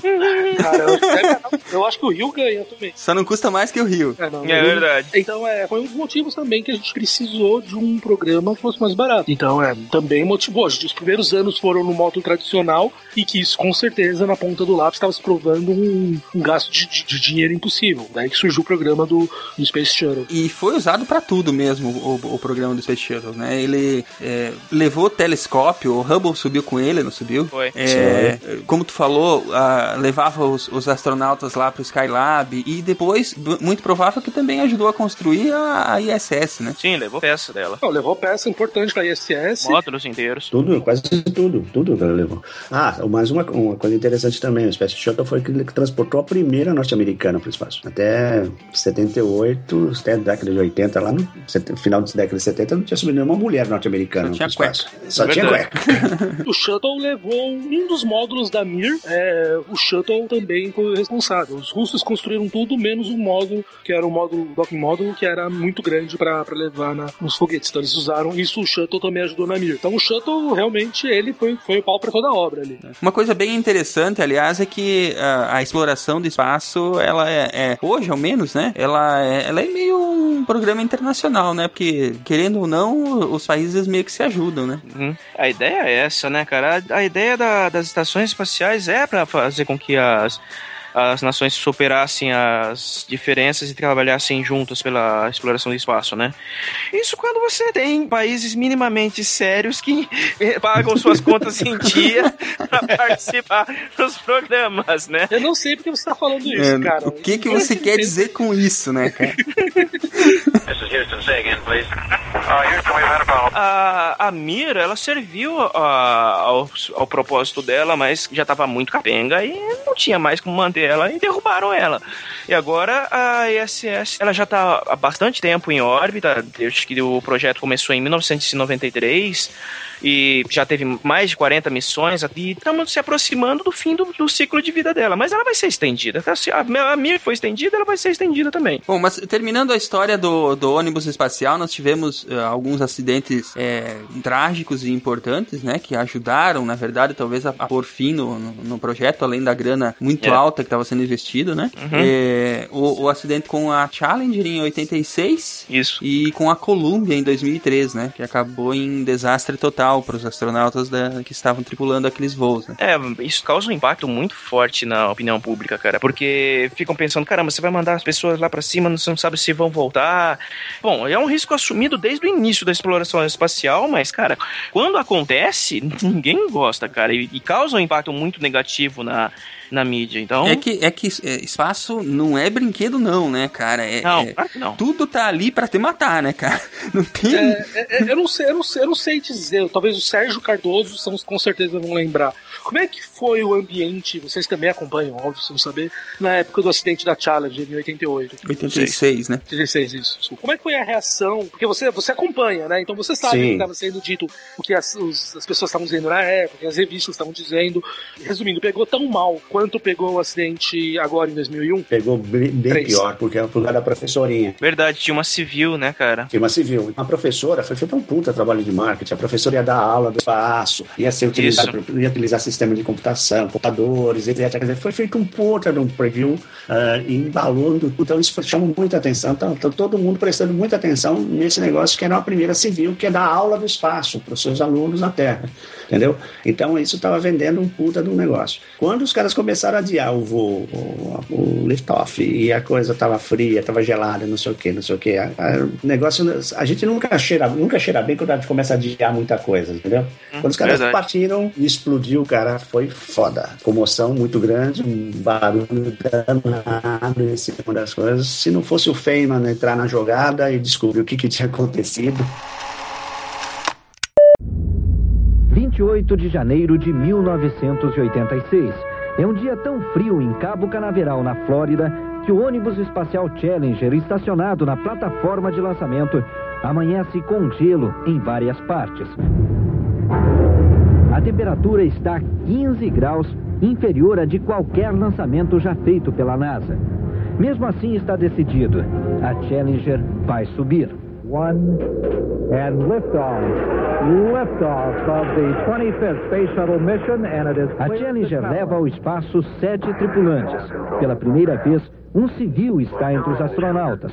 Good morning. this is Krista McAuliffe, live from the Challenger. A professora primária Krista McAuliffe, selecionada entre 45 mil candidatos. Challenger, go at throttle up. O controle da missão em terra manda o comandante Francis Scobie acelerar os motores da nave.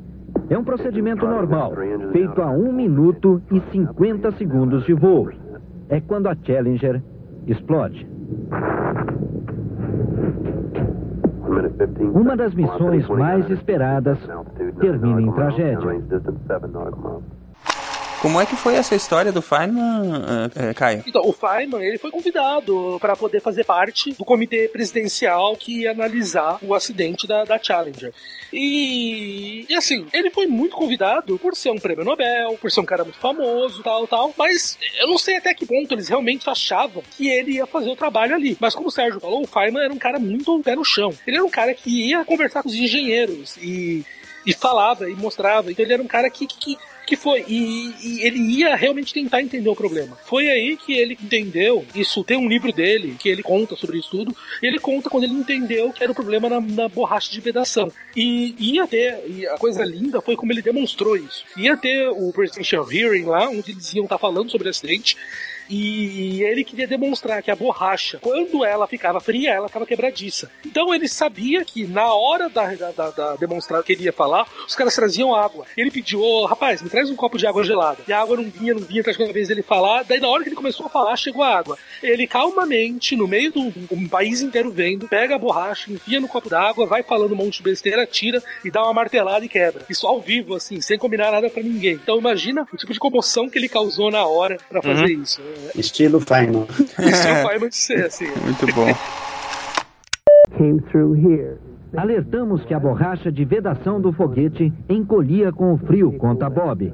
encolhia e deixava vazar combustível. Uma comissão designada pelo governo americano para investigar as causas do acidente revelou que dois segundos depois do lançamento já havia fumaça num dos foguetes. Sinal de vazamento. O problema foi nesta borracha de vedação. O combustível vazou, pegou fogo e atingiu o tanque de combustível principal. A pressão da subida fez a labareda funcionar como um maçarico, abrindo um buraco no tanque de combustível que explodiu. A comissão concluiu que o acidente aconteceu por causa do tempo muito frio, do material usado na borracha de vedação que não era adequado e da pressão muito forte da subida. Enfim, uma coincidência entre uma série de fatores ruins. Foi muito triste, é um, é um pouco triste falar dos Shuttles, porque eu lembro quando eu era criança que um belo dia eu tô vendo o Jornal Nacional e aí eu vejo um negócio que eu não acreditei. Uma nave espacial de verdade pousando. Yeah. Era o primeiro voo da Columbia. Porque eu não sabia da Enterprise, a gente não tinha essas informações aqui. Não... A Enterprise, antes, ela fez um pousinho, né? Ela fez vários, fez vários shows, fez vários voos. É, voo, voo, voo também era uma coisa que não...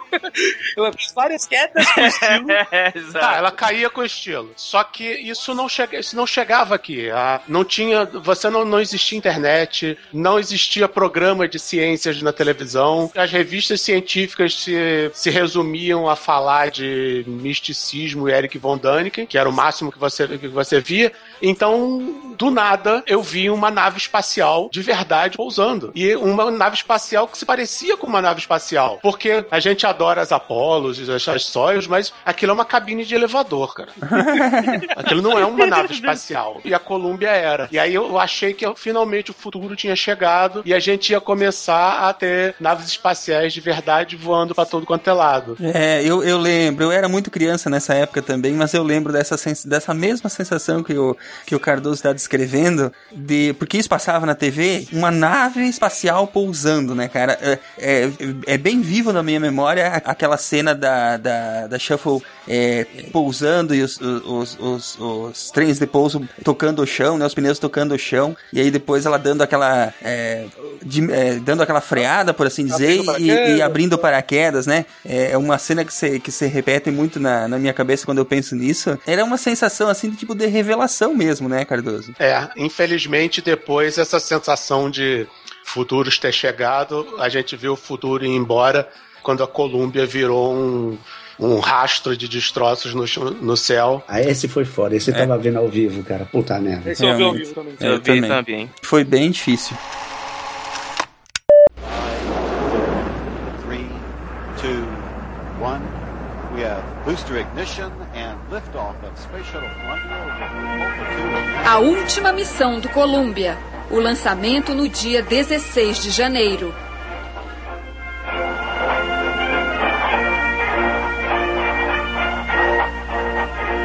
Dezesseis dias depois, os últimos momentos da viagem. Good morning to the red team. That was Scotland the Brave for O controle em terra acorda os tripulantes com uma música escocesa em homenagem à astronauta Laurel Clark.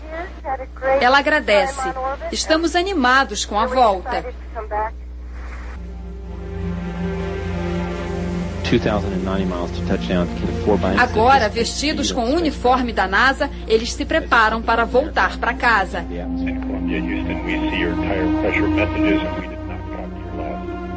O comando em terra faz o último contato com a nave.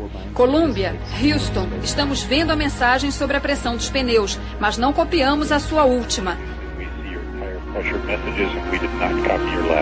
O astronauta só consegue dizer Roger, que significa entendido, e a mensagem é subitamente interrompida. Roger, O Columbia explode. E aí, hoje em dia, o máximo que a gente tem de perspectiva futuro é a Dragon V2, que é um também é muito bonita, mas também é uma cabine de elevador, e a Orion, que é basicamente uma Apollo uma maior. cabinona. É uma cabinona É. de elevador. É, mas eu acho que, assim, é, eu concordo, todo mundo acho que estava assistindo ou com, essa tristeza na- no acidente da Colômbia, mas é, diferente dos anos 80, ao longo dos anos 90, muita gente, assim, já existiam críticas bastante pesadas ao programa dos ônibus espaciais, que eles foram a primeira tentativa de desenvolver uma coisa reutilizável e acabou virando uma solução praticamente permanente ali. É, ele não era tão reutilizável quanto a gente gostaria que ele fosse. é, ele era de, baixa, de baixíssima órbita, então assim, é, é, eu concordo com isso, mas é para mim já era uma coisa que era um pouco anunciada que alguma hora ia dar merda com algum outro ônibus espacial ali. Não era uma coisa, não foi uma coisa que, que, que pegou que foi que era não esperada. Diferente, eu acho, do que a Columbia, que, que foi realmente ali uma surpresa total. Eu acho que a Columbia não, a Challenger, desculpa. A Columbia foi muito mais algo que já comentavam os problemas dela, os problemas do programa há alguns anos já. É, se bem que toda a explicação que foi dada, não sei o que, que arrancou placa, que não sei o que, pororó, pototi, ah, ainda essa história não ficou lá, assim, sabe, 100%, né? Porque pode ter sido estrutural, mas não, foi, não poderia causar aquelas plaquinhas de gelo lá, de condensação, não poderia fazer um puta dano estrutural do jeito que eles estavam imaginando. Eu não sei, ainda essa história do- da, da reentrada deles aí, e do que aconteceu, sabe, apesar do relatório final dos caras, ainda fica meio aquela sensação de que falta explicação, entendeu? Porque é uma situação muito crítica a reentrada em qualquer aspecto. Tá? É, eu lembro sempre dos três russos, dos russos que desceram lá e na reentrada puf, vazou, simplesmente eles morreram sem ar. Né? Quando abriram as a cabine para retirar os três lá, os caras estavam mortos. É, também foi uma, uma morte meio assim que me chocou bastante na época. Eu era moleque também. Porra, os caras morreram descendo, porra, como? Né? Fizeram tudo certo para descer. O que, que, que acontece? Mas, mas como eu comentei antes, né, Sérgio, o, o espaço tá ali pra te matar, né, cara? Não só o espaço, né? A atmosfera também. Sim, mas aí é que tá, ir pro espaço e voltar, né? Qualquer coisinha que der errado, cara, é muita coisa pra. É, pra- acha- como diz o pessoal, o pessoal divulga, os engenheiros dizem, você tem mais ou menos uns, ah, uns 80% de chance de dar certo. É verdade. Já pensou se 20% dos aviões Ah, caíssem? então, na, em lançamento, de- lançamento, imagina, cara, você tá em cima de um prédio de combustível. né? Porra, essa é a loucura, essa é a maior loucura. Você tem um prédio, né, de 35 andares, aí vamos pensar no Saturno 5, de Isso. combustível, aí você tem uma, um elevador, né, uma cabine de elevador lá em cima, com três caras apinhados, né, e você acende aquela porra embaixo. Agora eu, agora eu pintei um quadro na minha cabeça, né? De um cara com, com, com um fósforo lá. É bobão, saca? Cercado de foguete acendendo. É, eu imaginei o, é o coiote lá do Papo Alegre. É, bem por aí mesmo. Não, mas, mas é, eu acho que além desse fato, pra mim, a primeira vez que eu me toquei de quão loucura era foi vendo Apolo 13, quando os caras começam a discutir que mesmo voltar não é só ca cair pra dentro. Você tem que cair num ângulo exato pra que você não tenha encostear na atmosfera, nem você queime. Foi a primeira vez, eu era moleque na época que eu me toquei que, assim, cara, o- mesmo voltar não é só Deixa cair. é, porque parece, subir, você vê que é foda. É, Você olha, você tem que subir aquela porra, mas voltar é foda pra caralho também. Então é. Talvez seja mais difícil que sair. Então é, é, é isso mesmo, tá tudo pronto pra te matar. Você não morrer é sorte. É, Sorte e muita ciência, né? Uh.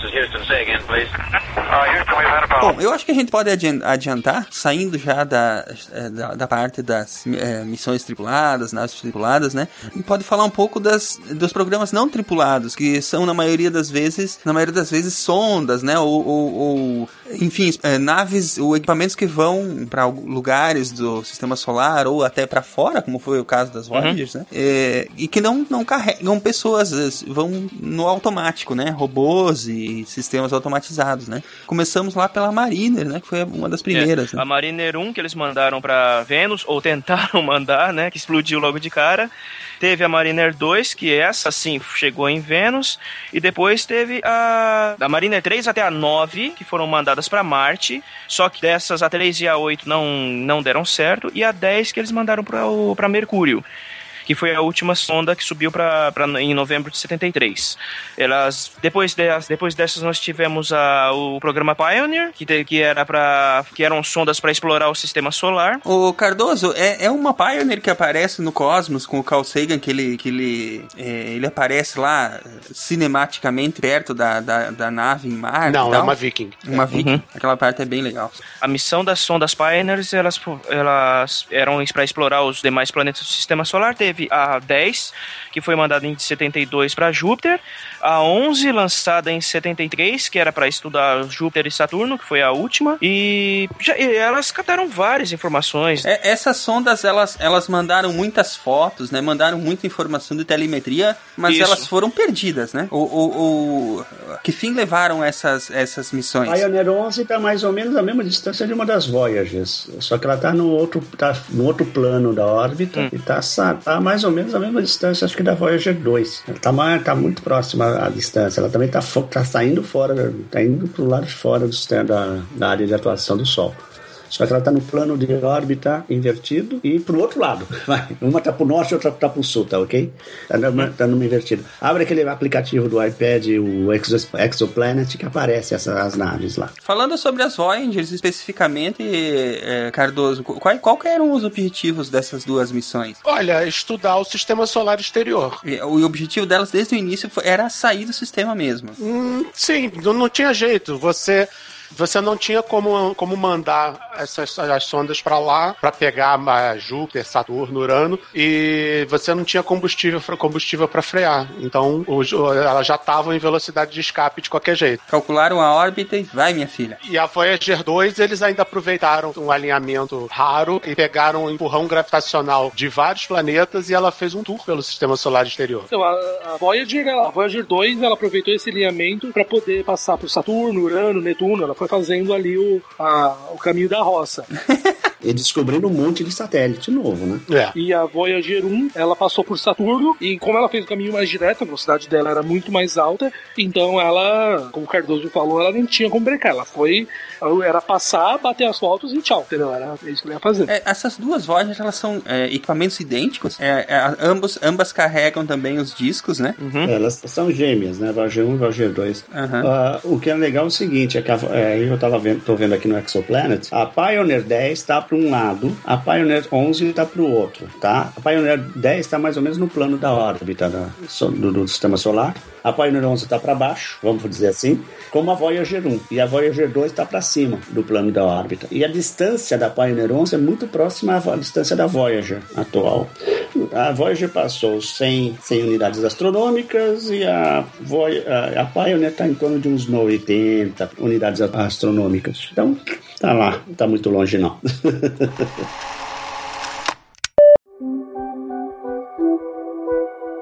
Solitária, sem tripulação, ela alimentou com imagens incríveis e informações preciosas a imaginação dos humildes terráqueos.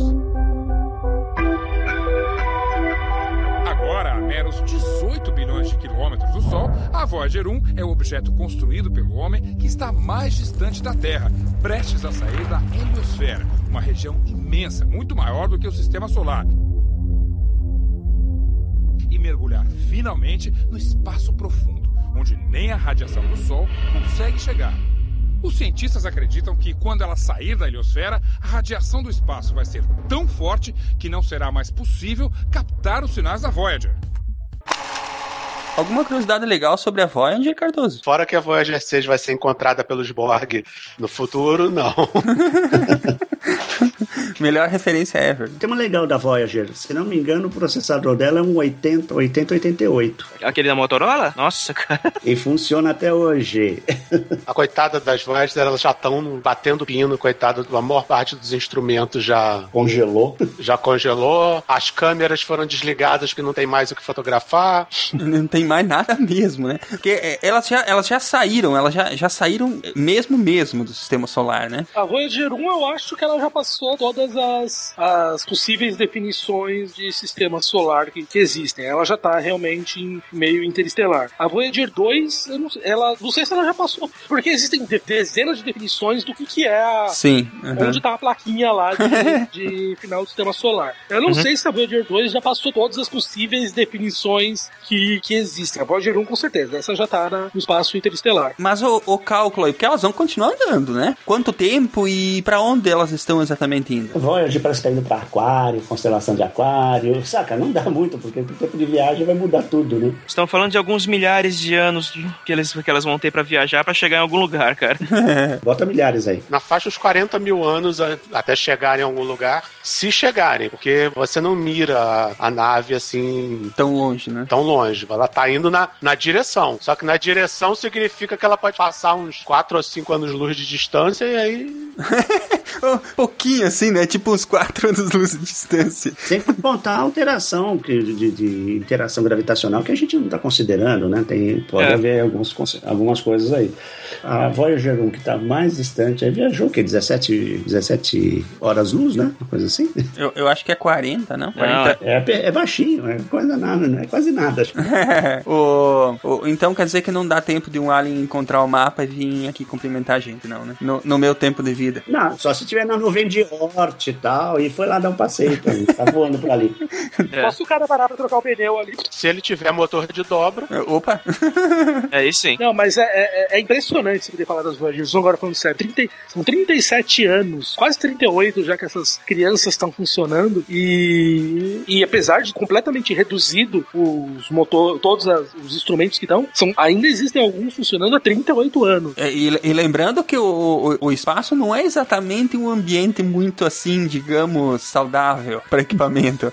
Exatamente, esse que é um dos problemas, né? This is Houston. Say again, please. Houston, we've had a problem. O telescópio Hubble ele, ele foi é, lançado em 1990, né? Eu se ouvi o lançamento, cara. Bonito, cara. Ele foi muito noticiado, muito falado, que a missão dele é, era basicamente fazer imagens do espaço profundo, né? É, ia ser os nossos olhos voltados pro universo, cara, de uma forma que a gente nunca tinha visto até então. E é o que ele tem entregado pra gente. Quantos megapixels tinha a câmera, Cardoso? O, o Hubble ele tem 8 CCDs, cada um com 0.64 megapixels.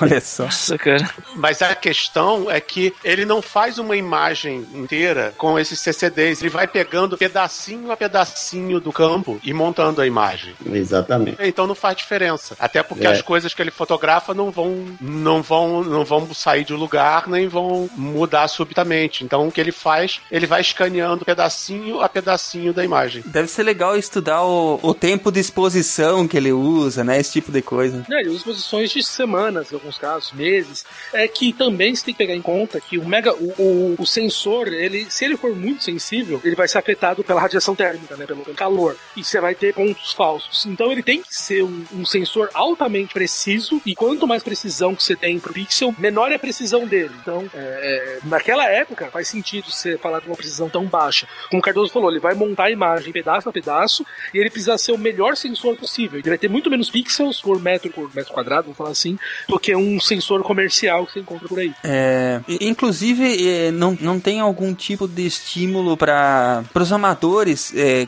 vamos dizer assim, caça as imagens, que ele, tipo, porque a imagem vem toda desmontada, né? E, tipo, eles fazem, tem algumas, algumas é, instituições que fazem concursos para ver quem consegue montar a imagem mais bonita, montar a imagem mais... Não tem um negócio assim? Eu tava até olhando esses dias que tinham saído os, os vencedores do ano passado, ano retrasado, né? assim, tem umas fotos lindas. O que eles fazem é o seguinte, é que aquelas cores são tudo falsas, né? É, eu li o Hubble fotografa em preto e branco, né, cara? Toda fotografia espacial é feita em preto e branco. O que acontece é que você tem, você tem filtros. Você quer fazer uma foto colorida, você faz três fotos, uma, fi- uma com filtro vermelho, outra com verde e outra com azul. Você quer Isso. fotografar ou verificar se o planeta tá tendo, se tem vida no planeta, e aí, aí você bota um filtro que, que só deixa passar a frequência, a frequência da- do metano. Você quer ver como é que tá o Sol, você usa um filtro ultravioleta ou um filtro na faixa do hidrogênio. O Hubble tem uns 40 e poucos filtros diferentes. É, eles têm um, um processamento de que a gente chama de fazer a foto em, em- em várias frequências. Ele faz. Ele faz em raio-x, ele faz com infravermelho, ele faz com ultravioleta, ele faz com um monte de filtragem, tá? Então ele vai para um certo, um certo range de frequência e faz a captura, tá? E aí com a base preto e branco que ele tem, ele tem toda a estrutura toda lá. Aí você faz as cores falsas. Esses filtros são mecânicos, são umas rodinhas que ficam, são umas rodinhas que ficam na frente dos sensores com os filtros que você quer, que você quer usar. É mais, basicamente o que a televisão faz, o que a televisão faz. A televisão também filma em preto e branco, só que aí você tem um CCD pro vermelho, um pro, pro azul e um pro verde. A imagem da lente captada pela câmera vai para um prisma, é dividida, vai para os três CCDs e aí depois ela, depois ela é remisturada na televisão. Baixando o, o Atila e a Marino, o teu olho é assim também. This is Houston. Say again, please. Uh, Houston, we've had a problem. Acho que a gente não tem como, como sair daqui sem falar sobre os principais eh, cientistas, as principais pessoas que passaram pela NASA, afinal de contas, né? Começando por ele, o Von Braun. Capturado em 45. Usado como mão de obra escrava na NASA. O Sergei Kirilovich que foi, né, na realidade, mas tudo bem, vamos lá. É, O Korolev era criminoso soviético, né, cara? Tava preso no Gulag, cara. Você não- É, ou você faz isso. Ou trabalha, ou faz foguete, ou vai, vai volta pro Gulag. Exato. O que não era uma, digamos assim, algo muito diferente do que sobrou pro Von Braun. Só que o Von Braun era importantíssimo para o desenvolvimento do, do programa espacial americano, dado o que ele fez no Reich, né? É, mas eu vi, eu lembro de ver a- vídeos, né, da reportagem do Von Braun na, na- na- no programa Apollo, tal, não sei o que ainda. Ele lá, de terno, cabelo grisalho, grandão, queimado do sol, deve ser da Flórida, né? Califórnia. ele foi, ele foi, digamos assim, recrutado pela NASA, né? Pel- Pelos Estados Unidos, depois foi parar no, no, no programa espacial, né? É, porque assim, o Von Braun, ele, ele, foi, ele, era, ele era cientista-chefe do desenvolvimento de foguetes da, da Alemanha nazista. A, a bomba voadora V1 e o foguete V2 eram projetos dele. Não, na verdade ele não teve participação na V1. Na V1 não? Não. Ah, tá, então foi só da V2, falei errado. É, o negócio dele era V2. Entendi. A V1 era balística, jogava lá e caia onde caísse. A V2 tinha sistemas, a letra era bem mais desenvolvida. Era foguete, não era mais um- uma bomba voadora atirada. A V1 era um drone, basicamente. Então, mas é assim, o Von Braun ele foi capturado pelos aliados no fim da guerra e deslocado ele e, e um parte da equipe dele para trabalhar para a Marinha Americana através da Operação Clipe de Papel, né? Que pegou um monte de cientistas de foguetes alemães e deu ficha limpa para eles para eles trabalharem nos Estados Unidos, né? Porque, né? ele- Eles eram importantes e não podiam deixar que os soviéticos pusessem as mãos neles. Então, vamos cooptar eles aqui para eles trabalharem e desenvolverem mísseis pra gente. Mas quais foram os principais trabalhos dele no, na NASA? Quando os soviéticos dispararam o Sputnik e ele a NACA acabou virando NASA, eles precisavam de gente para desenvolver foguetes. Nisso, o Von Braun estava trabalhando junto com, com as Forças Armadas para o desenvolvimento de mísseis, né? O programa, o, o programa inicial dos IRBMs do, do Exército, ele era, tinha envolvimento dele. Ele foi, mas como eles precisavam de alguém que entendia de ciência de foguetes, ele foi deslocado para a NASA e transferido para o Marshall Space Flight Center, que ele acabou virando diretor em 1960. O projeto do Saturno V é dele, por exemplo. E ele também ajudou no projeto Apollo. Ele é considerado o- um dos maiores cientistas de foguetes que a NASA já teve. Muito bom. O Hoover, o, o Lunar Hoover que a gente falou há pouco, é Uhum. Ideia dele também. Quer dizer, o cara se meteu em muita coisa ali no. Era um cientista espacial do mão cheia. O Space Camp, que é aquele centro educacional para incentivar crianças a falar sobre engenharia, ciência, aerona- aeronáutica, aeroespacial, e também foi ideia dele. E agora fizeram um concurso onde vão selecionar estudantes de escolas para operar a Curiosity. Ah, que legal. É, inclusive alguns do Brasil. Por que, que não tinha isso na minha, na, na minha época de escola? né? This is Houston. Say again, please. Houston, we've had a problem. Bom, vamos aos nossos queridos astronautas. Vamos lá. É, acho que o primeiro que a gente pode citar é o próprio Neil Armstrong, né? Eu acho que tem que ser o Major Nelson. Major Nelson. É, é. Já falamos um pouco sobre o, sobre o Neil Armstrong e, e a, a importância dele, além de tudo isso que nós, que nós citamos anteriormente, né? Cardoso gostaria de falar um pouquinho sobre ele? Por onde começar, né? Isso que é sempre o problema. Ah, não tem nem por onde começar. O cara, ele era basicamente um Jedi, cara. O cara já. Ele era. Ele, eu ainda não acredito que ele morreu, porque ele já era pra ele ter morrido tantas vezes. É, isso mesmo. Começou lá em 50, né? Que ele não morreu. O cara quase morreu num trenó espacial, cara. Verdade, cara. Bom, ele teve a manha, tipo, usar a águia na unha, né, cara? Desligou o computador e des- de bora, né? No vapor, combustível. No combustível no vapor. Ah, ainda tinha 30 segundos, tranquilo. De acordo com o Buzzauri, não tinha, não. o alarme urrando na orelha, né? É verdade, cara, é foda. O Armstrong era foda, cara. Não, ele pilotou X, né? É. E quando ele fez o, o teste, o Atlas Agena, quando eles, for, quando eles foram fazer os testes de, de acoplagem no espaço com, com a Agena, que era uma, uma nave não tripulada feita pra isso. Uhum. Então ia o, uma Gemini e uma, uma, uma eles lançavam a Agena, aí depois eles lançavam a Gemini, que se encontrava com a Agena, aí, aí eles, tre- eles treinavam acoplagem, etc. Só que numa dessas, a- numa dessas o deu pau no sistema, no sistema da, da Gemini, aí eles começaram a girar, a girar mais e mais rápido e eles começaram a perder a consciência. Aí você viu que aqueles testes de centrífuga que eles fazem servem pra alguma coisa. o Armstrong, te- o Armstrong teve que ele teve, teve que usar o sistema de propulsão da Agena e, co- e conseguir controlar o, o giro na mão.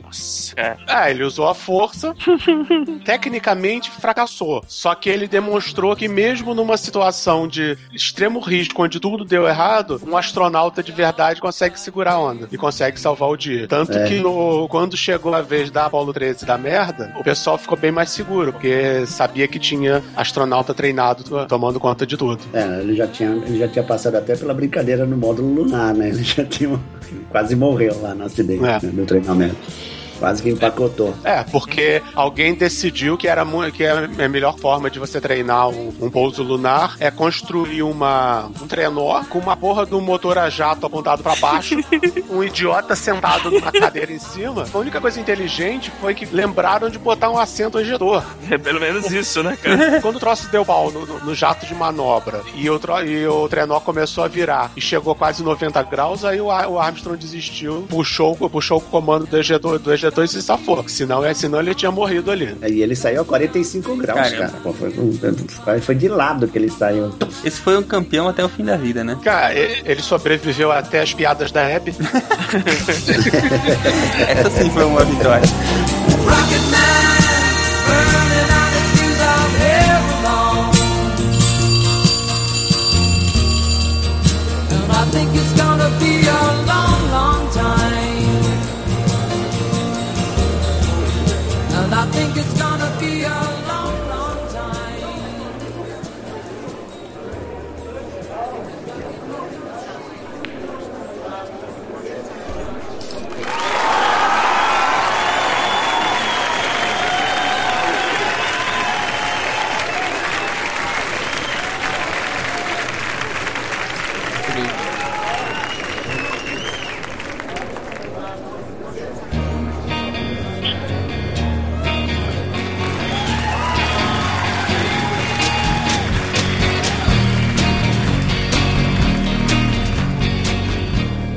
Muito bem, bando de meliantes, bem-vindos à leitura de e-mails do SciCast.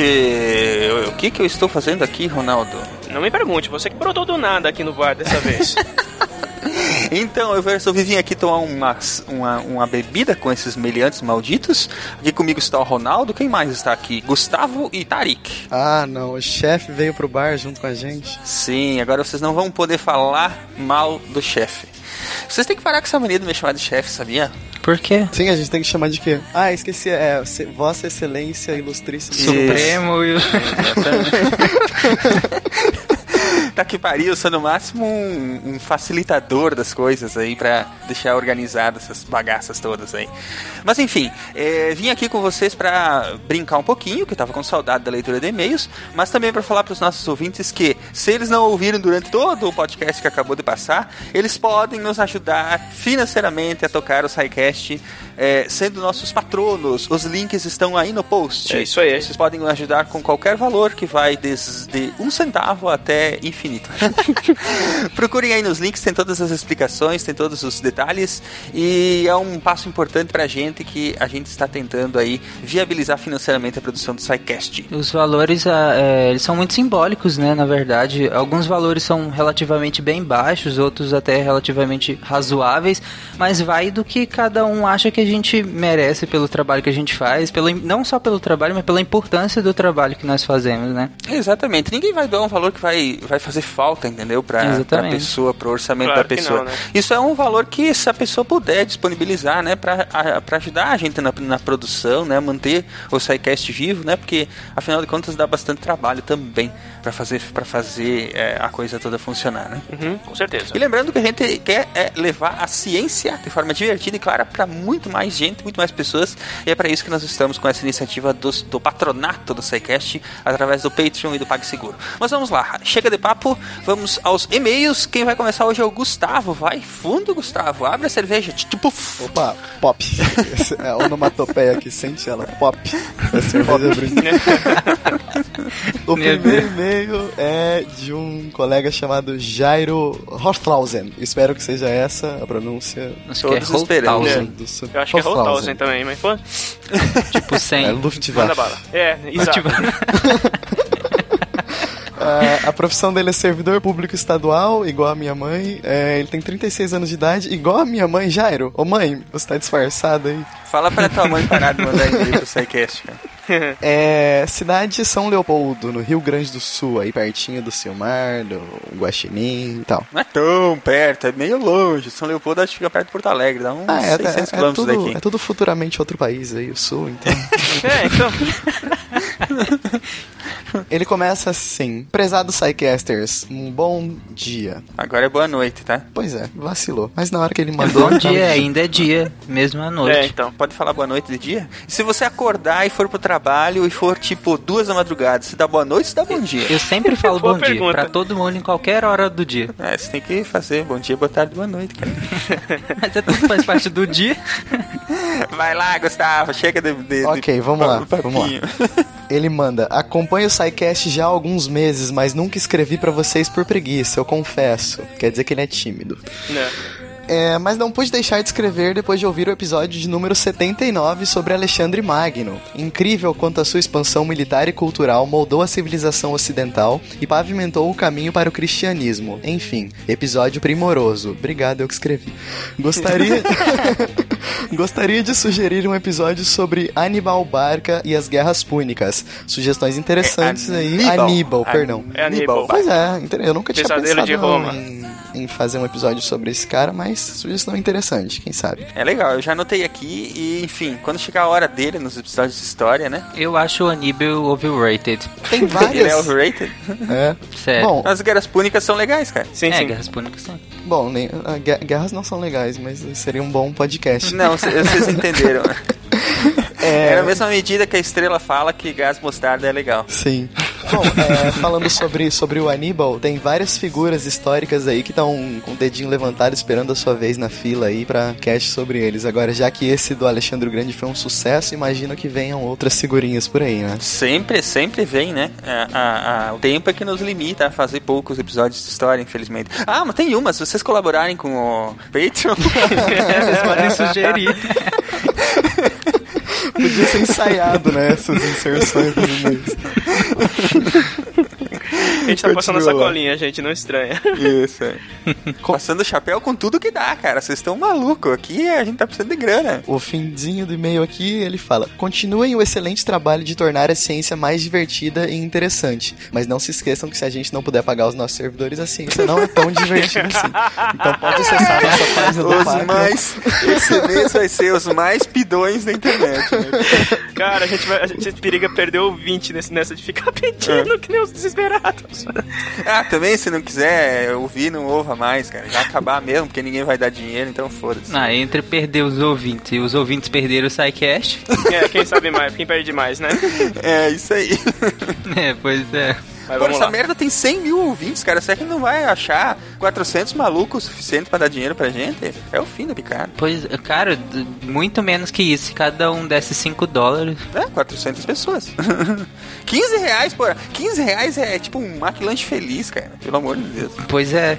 Nossa, a gente dá quatro programas por mês. O problema dessa bagaça é que tem muito professor que escuta o SciCast, cara. Fudido, né? Bom, aí só pra finalizar, ele fala assim que isso de tornar a ciência mais divertida e interessante é uma coisa que nosso sistema de ensino deveria fazer. Vamos chegar lá, vamos chegar lá. Quando chegarmos lá, nós vamos falar sobre os perigosos professores que, que merecem ser tratados a bombas e, e balas, né? E vamos falar também sobre Isso. tudo que está errado no sistema educacional. Mas a gente chega lá. Vamos adiante. Jairo, muito obrigado pelo, pelo seu e-mail. E muito obrigado à mãe do Gustavo. Para de se disfarçar, tá? É, Dona. Como é que é o nome da tua mãe, Gustavo? Angélica. Dona Angélica, não precisa mandar e-mail com outro nome, cara. Você pode ir aí falar com o Gustavo e mandar um, um puxão de orelha nele também, que não tem problema. Agora manda ele estudar também, né? Que eu sei que ele tá aí só de boaça, com as pernas pra cima. Tá gravando podcast. Obrigadão, Jairo. E continue mandando e-mail pra gente, não precisa ter vergonha, não precisa ter preguiça, e a gente adora receber os e-mails de todos vocês. Vamos adiante, e o próximo é do Tarek. É, do Felipe Bordignon Halpe. Hoje só nome legal. Céu, cara, é meu vizinho aqui, o maldito, cara. Quem foi que pegou esse e-mail? Profissão: estudante, corretor de imóveis, armeiro, projetista e fotógrafo. Olha, cara, entrou naquela de que é Meu muita coisa e não é nada. Assim, o que é armeiro? Só pra saber. Ele, ele faz armas, né, cara? Ele tá, Ah. ele tá tentando começar a separação do sul, entendeu? Ah, tá. Aí ele já vende os lugares que, que não interessa pra ele, ele Isso. estuda, ele projeta, fotografa. Tá bom, vai. Tá bom, né? Idade 26 anos, cidade Videira, Santa Catarina. É perto daí, Silmar? É uns 120 quilômetros daqui. Olá, gostaria de sugerir um tema. Uma biografia ou algo do gênero sobre a vida de Tesla e suas invenções. Já pesquisei sobre ele eh, ainda no ensino médio. Entre as milhares de patentes registradas por ele, ainda usamos aproximadamente 100 invenções que, ele, que mantêm os mesmos princípios. Mês que vem folgo o meu cartão e poderei contribuir com o Patreon. Embora não muito, já dá uma ajuda. Já dá ajuda demais, Aí, Felipe. ó, pô, o cara, pô, Felipe. É. Primeiro de tudo, Tesla, vocês não perdem por esperar. Não, é, eu nem Com comentei, certeza. né? Porque Tesla é um caso. Não perdem por esperar, cara. Fiquem aí com os dedos cruzados que se der certo, que nós estamos planejando, vai ser um troço foda pra caralho. Pra caralho, cara. Vai ser de parar o- a internet, bicho. Vai, vai ser uma parada monstro. Vai ser foda. E enfim, é, a gente gosta de receber de todos os ouvintes e sabe do esforço que, que alguns, que muitos fazem para estar colaborando com a gente, né? E quem é, não pode contribuir financeiramente, não se sintam menosprezados, gente. Todos são importantes. É, tentem divulgar o SciCast, apresente para 5, para 10 amigos, conf- é, conforme vocês, vocês tiverem oportunidade, né? E é isso aí, a gente tá aqui para tentar fazer a coisa acontecer. A única coisa do Patreon e dos valores que a gente tá tentando passar o chapeuzinho é exatamente para que a gente tenha essa oportunidade de poder investir na ampliação do público do SciCast e na melhoria de- ainda mais né, da qualidade e do alcance do SciCast. Né? Com certeza. Isso É que na verdade tá, o negócio do Patreon a gente não tá cobrando dos ouvintes pelo programa. Nós estamos pedindo ajuda dos ouvintes para que a gente consiga continuar entregando o SciCast Para semanalmente. que ele não acabe, né? Exatamente. É, isso- é isso aí. E, enfim, vamos lá? É, Ronaldo, o próximo é seu. Ai, cara, eu acho que eu vou beber uma, uma Bais, cerveja de trigo hoje. Vocês são tudo. É, é muita cochice, cara. Pede logo a. um negócio. Aqui é, é boteco, cara. Aqui, aqui é boteco, cara. Não tem essas cervejas todas aí. Suco de milho? falando. É, aqui é tipo pé sujo, entendeu? É suco de milho Suco com. de milho. É aqueles bar que tem ovo em conserva na, na- na- no balcão. Não Aquela tem nada disso aí, cara. empanada. É, Tá, vamos estão, vocês estão malucos. Ai, cara, tá, beleza, vai, manda uma, manda uma pra cá então, gelada. É, então vamos lá. O próximo e-mail é do. Lá vai. 011000101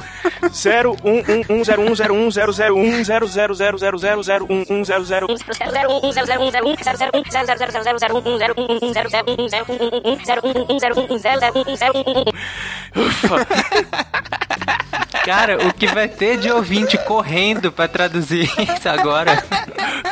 É, será que a gente traduz ou deixa eles traduzirem? Ainda bem que ele não mandou toda a mensagem assim, né, cara? Ah, mano, pode. Aliás, ele mandou assim, ali. né? Foi tu que. Foi tu que rodou, rodou o tradutor aí, Ronaldo? Foi, dessa vez foi. Para com isso. Bom, mas vamos lá. Ah, bom. Achei que ninguém tinha traduzido, aí os ouvintes iam correr pro Google lá. Pra quem não sabe, esse cara é, o- é aquele que há duas semanas atrás mandou uma mensagem pros, pros nossos e-mails e totalmente escrita em código binário, né? Bom, na, ép- na ocasião a gente disse que, pô, ele, muito provavelmente ele usou um programinha de tradução de, de hexadecimal para binário para ele poder escrever a mensagem dele, né? Pois bem, vai vendo. Profissão dele é a mesma de duas semanas atrás, que é o segundo ano do ensino médio. A idade é um segundo a mais que um segundo atrás, que é 17 anos, ou seja, tem tempo pra fazer Ou essas seja, coisas. ele tem tempo. de Santo André, São Paulo. Ele mandou outra mensagem toda escrita em binário e a tradução dele é assim: Oi de novo. Fiquei feliz que vocês mencionaram o e-mail no fim do episódio e também quase explodi de raiva quando falaram que existia um conversor de binário que estou usando agora. Quer dizer, Plec, plec, plec, plec, plec, plec. A idade ensina isso aí, cara. o e-mail da semana passada que ele escreveu em binário, ele escreveu na unha. Completamente na unha. Um maluco. Ele tem tempo, cara. Ele tem, ele tem 17 anos. Se ele, se, ele, se ele precisar passar o dia inteiro fazendo isso, ele passa, entendeu? É, tá- isso aí tem tempo pra fazer isso, né? Mas vamos lá. E também gostaria que reconhecessem minhas mensagens só vendo quando é binário. É, Depois dessa, né? E algumas coisas que não falei na última mensagem. Amigo do pause, só que não, porque assisto tudo de uma vez e às vezes três ou quatro vezes de uma vez. e obrigado por mencionarem meu e-mail no ar. PS, da próxima vez eu codifico a mensagem em outro código, depois codifico a mensagem codificada em Morse e depois em binário. Cara, isso, isso tem tempo pra Meu fazer Deus. essas maluquices, mano. Putz, grila, se tu cara. fizer isso, se tu fizer isso, nós não vamos ficar traduzindo, cara. Não, não. Definitivamente não, cara. Obrigado, o nome dele é Matheus, né? Matheus, Matheus legal. essas brincadeiras aí com a gente, apesar da gente achar muito legal. Você não precisa fazer assim pra mandar mensagem pra chamar a atenção, Matheus. Manda aí, diz o que você acha dos programas, dá a tua opinião e tal, que a gente já fica bastante feliz. E é isso, tem mais um recadinho aqui. O nosso querido Marcelo Guaxinim está lá no Player Select, no programa BKP número 9, falando sobre a era de Ultron. Então, pra quem gosta de ver o Marcelo contando suas piadas esdrúxulas É. e sempre muito engraçado como é a personalidade dele, podem chegar lá. O endereço é playerselect.com.br. Isso aí. O legal é que o Marcelo já participava desse, desse podcast aí antes de entrar no SciCast. É, né? a gente pagou o passe dele e voltou, chamou. voltou lá, é. voltou lá, eles roubaram ele de volta. Mas enfim, é isso aí. Pra quem chegou aqui no final do programa e não ouviu que nós temos um Patreon, um pro- programa de patronato. Os links estão aí no post. Cliquem aí, a gente ajuda, ajudem a gente financeiramente a manter o SciCast. E vamos à luta que semana que vem tem mais. Um abração, gente. Até semana que vem. Digam tchau pra esse povo. Falou, galera. Até semana que vem. Saúde! Abraço, galera. Uhul. Falou. Patreon. Patreon. Patreon. Paga o SciCast. Tipo Jequitita. Paga o SciCast. Bota a mensagem subliminar no episódio inteiro.